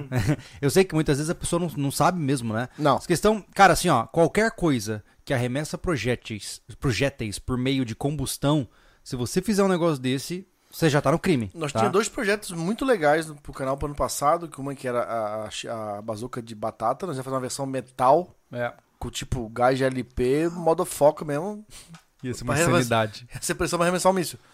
A gente quer fazer o nosso. é, Sério, eu tava pensando em fazer com. engatado alguma coisa, porque ia ser bem forte o negócio. Mano, Ah, e outro era, era uma réplica que a gente, é de, uma, de uma arma chinesa, né? Uhum. A Huacha. A Huacha, que é um lançador de, de, de, de, de flechas. É tipo uma cachucha. Tipo a Da- Katusha, das antigas, né? é. Que lançava os, os vários mísseis ao mesmo tempo. Sabe o que? Quando viu que caminhão russo fez tch, tch, tch, vários mísseis, aquele quadrado, uma versão artesanal da época É. da China de 1500 alguma coisa. É, o único problema é que a gente não tem é, como fazer isso pra agora, né? Até porque. Porque, ah, só pra resumir, ah, mas é flecha, mas é acionado por pavio. é, Então não poderia a gente mostrar. Era um projeto muito legal. é, eu tenho um projeto que eu tô e a louco gente tem os lugares certos pra fazer esse projeto, né? Porque tem muitos campos Ó, de grama aqui. Eu tô com um projeto top pra gente fazer, cara. Mas é uma parada só pra gente fazer, não pode filmar. Vocês não têm noção do que me veio na cabeça aqui. Mas beleza. Depois a gente É, vê. Isso fica pra lenda. É, fica pra lenda. Ó, de outro mundo, é o Vitor. Olá pessoal, eu sou muito fã de vocês e do canal. Valeu, valeu, Vitor. valeu, Valeu, Vitor. obrigado pela força, cara. É. Legal. Jorge Wolf faz um canal só pra esse vídeo e usa máscaras. Ah, não adianta. Esse tipo de coisa não adianta. Ah. É isso aí. Fechou. E, cara, assim, ó. é, eu não sei se vocês perceberam, mas a gente tá até meio baixo astral ainda hoje, né? Porque a gente tá cansado, né, cara? Não sei vocês, mas eu, eu tô meio cansado ainda, sabe? Não, eu não tô. Zé, tá zero? tô, tô cara, fiz uma maratona agora de tarde, tô de boa. É, assim, a, a gente começa o podcast, tá meio assim apagadinho, né? Porque esses dias do rancho estão sugando bastante a gente, né? Não, eu tô muito é, falando sério, hoje eu ah, acordei 6 horas da manhã, eu- doendo um braço, doendo outro braço. E 7 horas eu tinha que treinar. Eu disse, cara, eu não vou treinar. Amanhã eu tenho que ir pro rancho ainda, eu vou estar todo ferrado. Não. É. E hoje tem podcast até tarde da noite, então. É. Não, o problema do, do, do trabalho no rancho, nesse momento, tá sendo o sol e o peso, né? A gente carrega troncos muito pesados e sobe andaime, desce andaime. Mas eu tô muito animado pra ver que lá tomando forma, cara. Vai ser maravilhoso, O Júlio falou uma coisa muito legal ontem, assim, cara, de acabar isso aqui, tem que tomar uma cerveja aqui embaixo. Eu falei, beleza, vamos tomar. Ele falou, "Pô, tudo que a gente fizer de cobertura, de telha, tem que tomar, abrir uma cerveja embaixo. Então, galinheiro, Isso. tudo tem telha, tem Tudo. que. A gente vai colocar a telha solta no canto lá, vamos ter que fazer de baixo, É, tomar uma ó, cerveja. botou uma telha, Ó. deixou um buraco ali no bar, É, entra ali isso, embaixo, é. um, cerveja. cara, abre a cervejinha. É. Porque, não, mas é assim, ó, o sol castiga. Ó, ontem, por exemplo, fechou o tempo, a gente trabalhou baixo de raios. Foi muito interessante. E trovões. E raios e trovões. E, pô, é, é outra coisa, sabe? Tá fresco e tal. Mas com o sol. É judiado, é judiado. Mas eu vou te falar assim, ó, é, se vocês gostam de acompanhar o rancho, saibam, tá? Os próximos, eh, os próximos episódios vão ser muito legais, são bem de construção mesmo, né? A gente vai tentar fazer o mais, máximo que a gente puder, cara, pra não, não estender os episódios de maneira desnecessária. É, a gente tá pensando em entregar uma, um episódio satisfatório, né, cara? Então, não vai ser tipo assim, ah, hoje a gente vai colocar esse pilar aqui. E aí daqui 10 episódios o cara termina. Não, a gente tá tentando fazer em etapas mesmo, né? Isso suga a gente, né? O episódio que a gente tá gravando agora, que vai ao ar pra vocês no sábado que vem, sem ser no próximo, ele já tá tomando três dias de gravação nosso. Três dias da semana. Pensa, a gente trabalha cinco dias. Três dias da semana é a gente se ferrando, carregando peso debaixo do sol pra fazer um episódio. E ainda tem dois vídeos de semana e um podcast, né? Então é, É. pauleira, né? Mas vai valer, vai valer. Vai. Vai. Enfim, tá chegando, tá chegando o próximo do, do repouso definitivo do container também. Ah, É. Os pilares já estão secando, já tá quase na hora de puxar o container pra cima. É verdade. Né? Que a partir dele a gente já vai começar a fazer a fossa, né? É, Porque a gente vai precisar de um banheiro ativo lá, porque a gente vai desmanchar o ranchinho. sim. Então essa fossa tem que estar pronta pra acoplar no container que tem bacio lá dentro e tem chuveiro, né?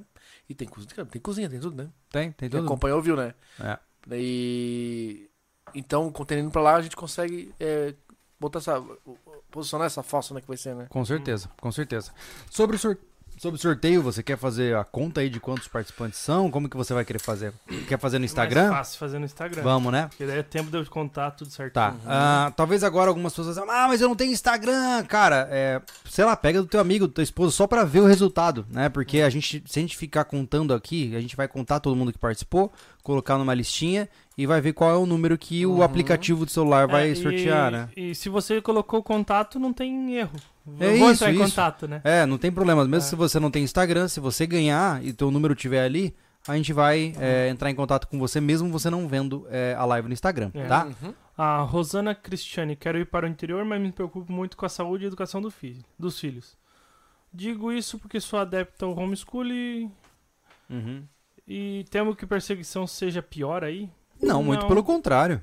Não, mas se ela tá adepta ao homeschooling, não tem muito o que. Assim, ó, a perseguição é. Eu não vejo. Eu não É, vejo. Não tem vejo perseguição. Assim, ó, no que tange a presença do Estado, as grandes cidades têm muito mais presença do que no interior. Hum, No interior você pode se mudar pra um cantinho ali e ninguém vai te encher o saco, entendeu?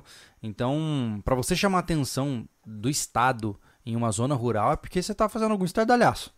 Né? Porque o Estado não consegue chegar, ele não tem braço suficiente pra chegar até você, né? Claro, depende da- do local onde você mora também, né? Mas enfim, novamente, tudo uma questão de ônus e bônus, né?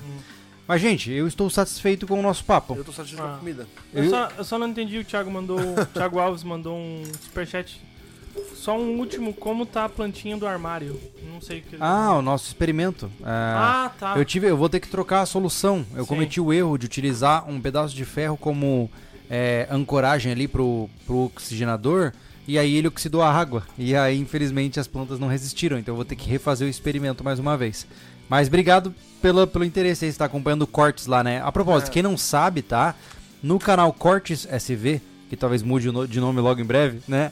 É, no canal Cortes SV, o Anderson tá fazendo uns vídeos lá. O Thiago tá fazendo vídeos lá. Se vocês quiserem conhecer recentemente, né, Anderson? Você tava lá arrumando o teu carro, né? É, o Thiago fazendo corrida.